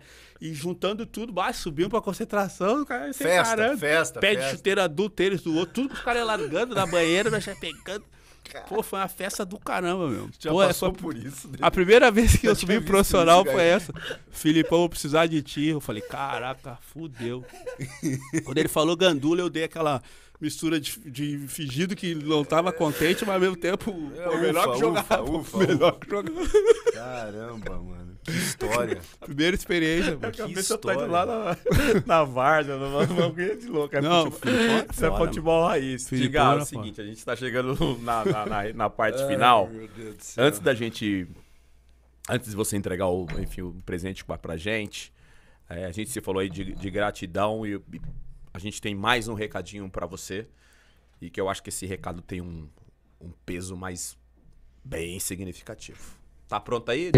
Fala pai, eu vim fazer um vídeo aqui pra ti, fazer uma surpresa. Aí um pediram pra um falar pouquinho? com um especial que tu é na minha vida.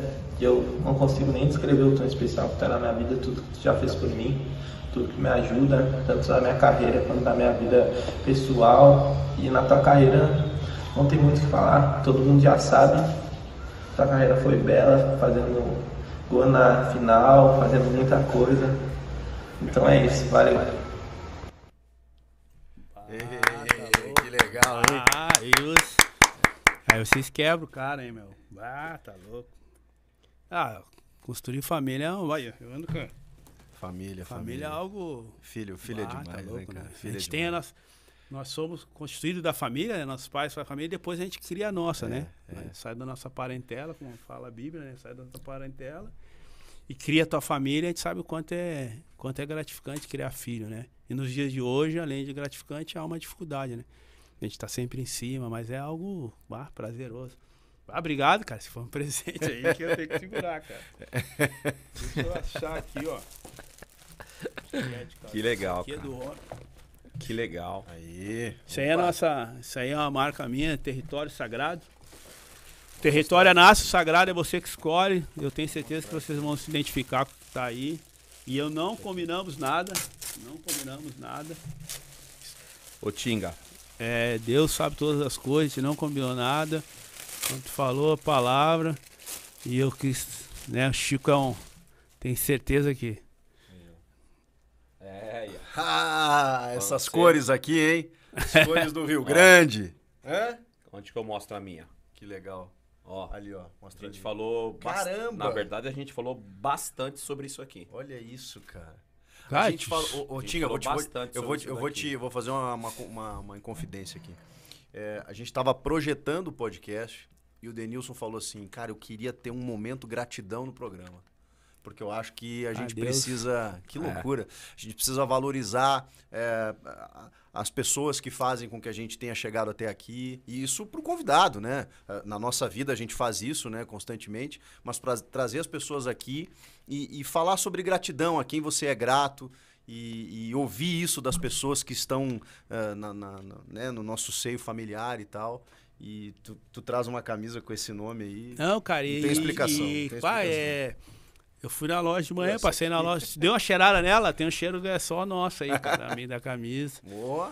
Aí eu passei na loja de manhã, eu já sabia que eu ia trazer pro Chico, Isso né? se chama identidade olfativa. É, Você tá demais. Ah, eu já sabia que eu ia trazer pro Chico, né? Pô, um gaúcho que tá aí há tempos Olha em a São palavra Paulo. que você me trouxe. E aí eu fui lá, eu falei, pô, o que Que que, é, que que é sagrado pro Denilson? Eu comecei lá, pô, família é também, É muito louco. né? Família é, futebol, aí eu fui pegando as camisas. Aí eu falei pra Brenda, a menina que trabalha, falei, pô, pega aquela gratidão lá, né? Primeiro que eu sou grato em poder fazer parte, né? Eu ser o primeiro a fazer parte de um projeto que eu tenho certeza, tenho certeza pela, pela capacidade de vocês, pelo carisma que tu tem, eu tenho certeza que daqui meses eu vou estar olhando assim e falar, caramba, eu, eu comecei, fiz parte daquele negócio lá que vai ser uma referência, porque tu tem um carisma. Quantas pessoas poderiam estar aqui, cara? Tem um cara que tem relação com, com, com músico, com, com atores, né? Com toda a comunidade da comunicação. E de repente tu, pô, vou trazer o Tinga aqui, né? Então, a gratidão, quando eu olhei, eu falei, cara, eu vou levar a gratidão. Aí quando tu começou a falar aqui, cara, eu falei, cara, só Deus mesmo, né? Confirmação, assim, de, É. de tudo que eu acredito. E eu tenho prazer em ver coisas novas e as pessoas se dando bem. Então, assim, cara, obrigado aí por poder fazer parte desse momento de vocês. E eu tenho certeza que vou me orgulhar muito aí de Bom. ver vocês. Quer falar, Chico? Primeiro? Só agradecer. O Tinga faz parte da minha história como torcedor, depois como jornalista, depois como é, amante do futebol. E foi uma aula, cara, em vários sentidos, assim. É, é, é muito bom te ouvir, Tinga, porque tu é um, tu é um cara fora da curva, assim. Fora da curva em, em pensamentos, conceitos, no que hoje tu tá é, trazendo para tua carreira, uma carreira pós-carreira, e isso é muito difícil. E, e tu tá não só aprendendo, mas ensinando, é, trazendo um legado e fazendo com que as pessoas se beneficiem disso também. Então, cara, não tenho o que te dizer. É, a, gente, a gente sabia que ia ser bom, mas eu, eu tô, assim, é, maravilhado com esse primeiro episódio. Cara. É, tô muito eu, feliz. eu, eu, você falou aqui do, do, do podcast, Tinga. Eu, quando eu tentei tirar isso da, da cabeça, a ideia da cabeça, dividir com a equipe de experiência, todo mundo, poxa, super empolgado, é a tua cara, é isso, é aquilo e tal. E esse era um, um, um pedacinho do, da resenha que eu gostaria de ter em, em todos. Todos os convidados que sentarão aí nessa, nessa cadeira vai ter um, um pedacinho de gratidão, porque quando a gente se torna provedor, a gente, a gente quer ouvir um muito obrigado, tá ligado? Eu, eu muitas vezes eu senti falta disso, do, do muito obrigado, Denilson. E como esse lance do podcast é uma coisa que saiu do meu coração e tal, eu falei, eu preciso fazer com que os convidados sintam isso também. Porque a gente vê, às vezes, muitas homenagens depois que o cara morre. Todo mundo fazendo homenagem, o caramba, mas só que o cara que viveu aquilo, o cara que deu sangue por aquilo, não tá mais entre nós, sabe assim? E aí vai um primo, vai um pai, vai uma mãe. Óbvio que tem todo um, peso, né? A família ac- acima de tudo. Mas é bom, às vezes, o cara sentir o que ele, o que ele fez. O sacrifício que ele teve para chegar onde ele chegou e ajudar quem ele ajudou. Então, esse, esse quadro de gratidão, a gente vai ter aqui no programa com todos que sentarem aí. E eu, e eu confesso, cara, eu quando a gente entrou no consenso que você viria pra cá, falei, cara, porque as pessoas esperam o quê do podcast? Uma resenha descontraída, só brincadeiras. E um dos meus maiores desafios foi justamente encontrar esse equilíbrio da zoeira, da brincadeira e de falar algo com propriedade. Chico exerce a função de jornalista há muitos anos, tem propriedade para falar. Você jogou futebol e pode falar com propriedade do que você fez. E agora na área do empreendedorismo, do empresário, tudo que você está fazendo de palestrante. E eu também hoje na área da comunicação. Então tinha um, um medo muito grande das pessoas olharem e falar, puta, o cara só quer brincar. Então hoje esse podcast foi um, um pontapé inicial, cara, muito, muito positivo, porque você trouxe pra gente descontração. Você contou histórias engraçadas que eu nunca tinha ouvido. e, você, e você falou de assuntos sérios, cara, que, que, a, que a sociedade precisava ouvir, e principalmente os mais jovens. E da classe do que foi a nossa classe, que é o do jogador de futebol. Então, cara, o meu muito obrigado, de verdade. O meu muito obrigado, cara. Eu, eu saio daqui hoje De verdade, eu saio daqui hoje um- uma melhor pessoa. Porque você fala de curiosidade. Eu também me considero um cara muito curioso. Me considero um cara muito curioso. Mas é muito legal a gente ver um cara que teve o mesmo segmento que eu, a mesma profissão que eu, de alto rendimento. E hoje, graças a Deus, a gente está bem sucedido na- nas coisas que nós escolhemos fazer. E que as pessoas que estão ouvindo a gente, e foram muita gente que estava ouvindo a gente, é, tenha ficado com essa sensação de que, caramba, podcast foi legal e que, e que cartão de visita. O podcast, o cenário tá lindo. E o convidado que, né, Chico? Meu Deus. Que cara só brilhantou ainda mais isso, Eu- mano. Eu, achei que ele ia esperar mais pra chorar, assim, alguns episódios, mas foi no primeiro já, cara. No É uma primeiro. tensão Se arrebentou o cara, pô. Atenção, cara. Eu, eu, eu tava sentindo isso. É. Essa responsabilidade de, cara, ser o primeiro, né? O que que, que espera. E, e eu pensei exatamente isso, né? O, no final da vida, cara, a coisa que tem mais valor é tempo. Isso é tão verdadeiro, não é bens, não é dinheiro, não é patrimônio. A coisa que tem mais valor é o tempo. Isso é tão verdadeiro que a única coisa que a gente tem em igualdade é as 24 horas do dia. Ninguém tem 23, ninguém tem 25. Todo mundo tem 24. Então, cada vez que a gente está num lugar para falar, para ouvir, a gente tem que construir alguma coisa. Muito bom. Tem que construir alguma coisa. Porque talvez vai ser esses minutos que a gente vai pedir lá no final. Eu queria ter só mais uma hora. Eu fiquei, para fechar, eu fiquei quatro dias dentro do, um, de um dos maiores hospitais do Brasil, que é o Hospital Moinhos. Eu tinha que fazer ah, seis palestras por dia. Então, eu fiquei, eu fiz 24 palestras em quatro dias. E sempre que eu falava sobre isso, sobre o tempo, depois me chamaram os médicos, algumas enfermeiras, e me contaram algumas coisas, né? Que, que muitas pessoas que não estão mais entre nós não conseguiram se despedir de familiares. E todas essas pessoas, quando tu perguntava para elas o que, que elas gostariam de ter, elas queriam ter tempo para abraçar, tempo para falar. Que é o que tu disse, quando a gente, às vezes, morre alguém lá longe, a gente sai correndo, como se a gente fosse fazer alguma coisa, e não tem mais nada para fazer. Mas quando a gente tem paz de que a gente foi fiel quando a gente estava com o cara, quando eu chego aqui e falo, Denilson, tu é bom, isso vai ser um sucesso, e isso que é de Amém. coração, é aqui que eu tenho que fazer. Não é depois que eu não conseguir Isso, mais te ver. Isso. Então a gente tem uma dificuldade muito grande de elogiar as pessoas, Isso. de motivar as pessoas. Cara, eu não tenho.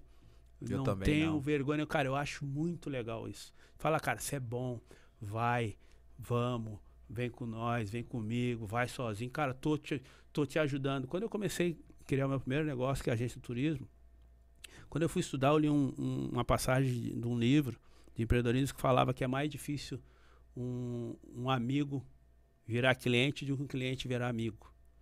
E eu vejo que para muitos acontece isso. Mas eu prometi para mim, não, isso comigo não vai acontecer. E meus clientes viraram meus amigos. Seus parceiros. E meus amigos viraram, viraram meu cliente. E eu acho que tu tem isso. Eu acho não, tenho certeza que tu tem isso. As pessoas gostam de estar perto de ti. Então, teus amigos vão estar aqui.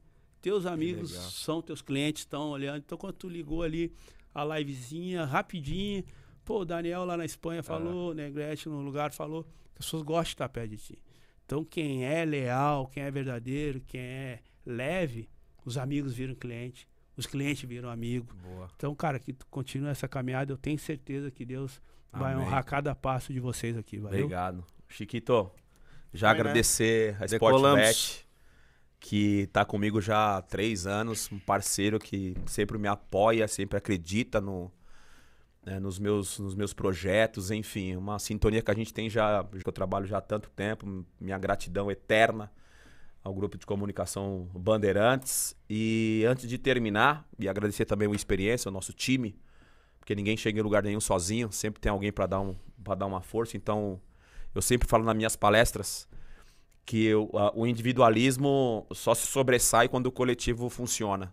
Aí, obviamente, o individualismo vai aparecendo e tal. Mas quando você coloca o individualismo primeiro, num trabalho coletivo, é impossível dar certo. E para finalizar, eu queria só agradecer a minha esposa, que ela sempre me encorajou muito a fazer as coisas.